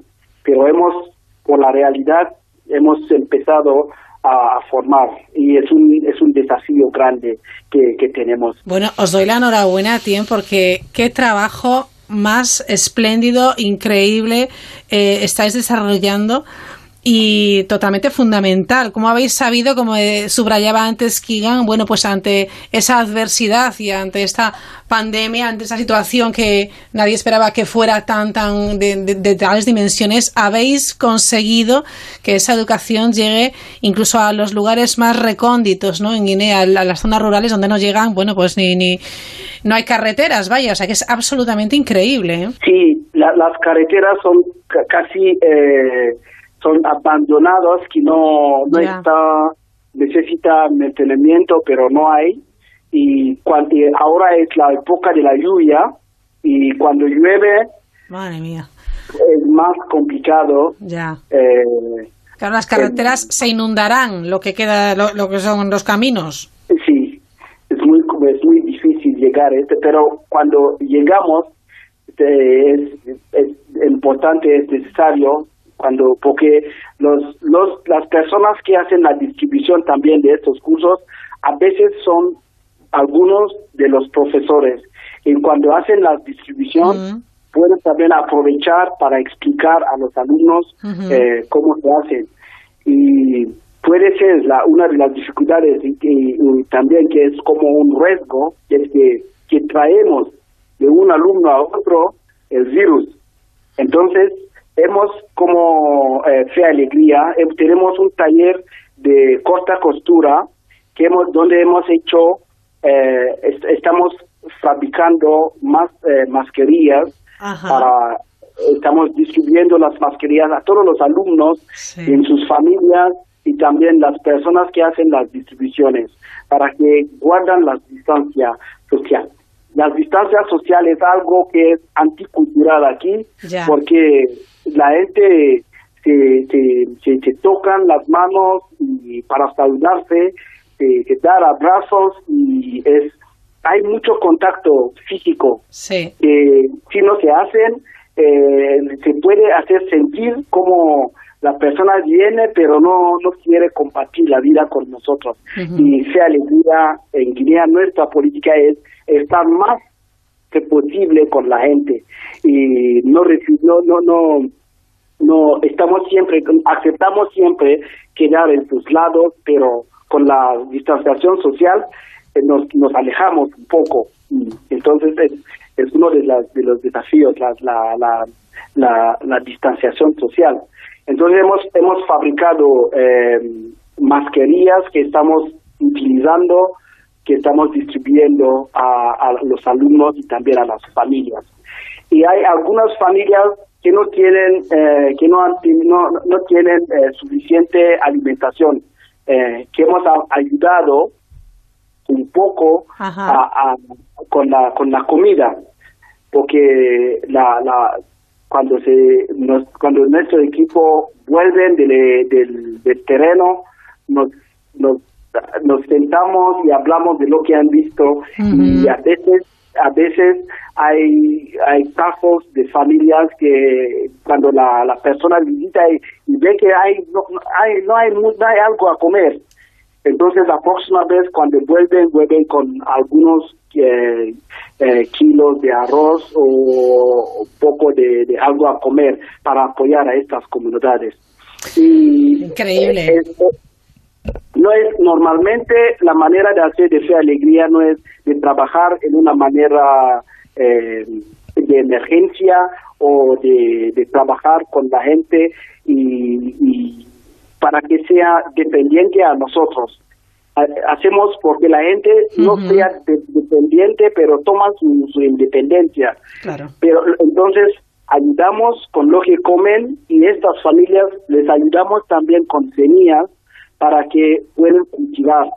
Y hay familias que han cultivado desde el principio de, de la situación eh, el maíz, eh, que, han, que ahora está eh, cosechando y, y, y es un paso, está ayudando a ellos a comer el, el maíz también y también eh, algunos, eh, como se dice, eh, legumbres. Legumbres, sí. Entonces, hay- Joa, es que estoy alucinada. Tienen educación, alimentación, apoyo también psicológico, el acompañar, el ver qué necesidades tienen en cada uno de estos lugares y cada vez que vais intentáis resolverlas. Es alucinante.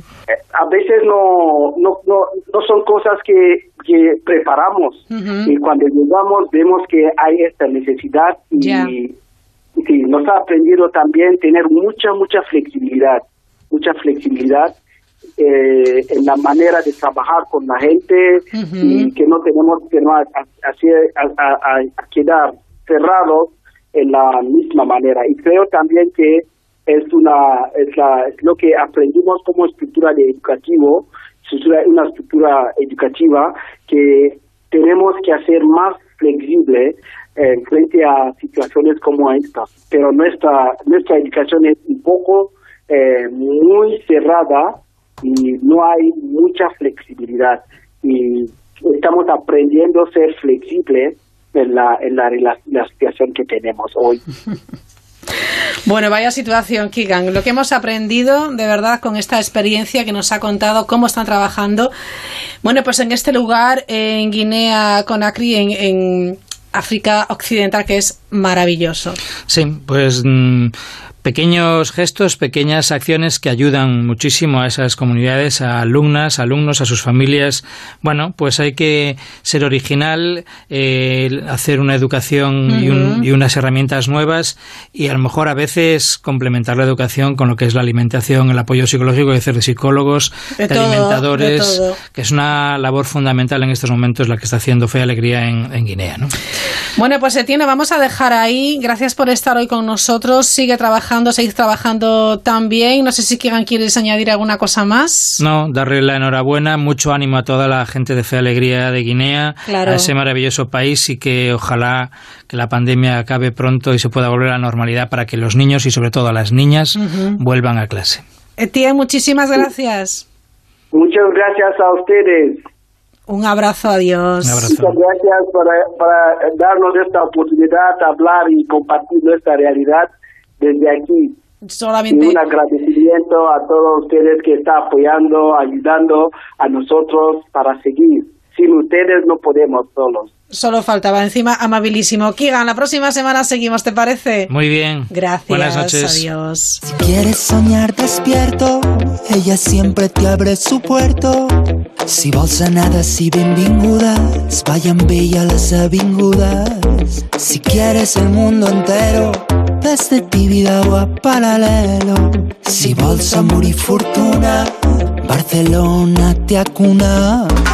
Mare, mare, mare, mare, mare, Barcelona. Así llegamos a las noticias con la música de Macaco. Mañana martes regresamos aquí en la sintonía de la mirilla con Ángel Mosquera en el control técnico. Hasta mañana. Disfruten de esta noche de verano.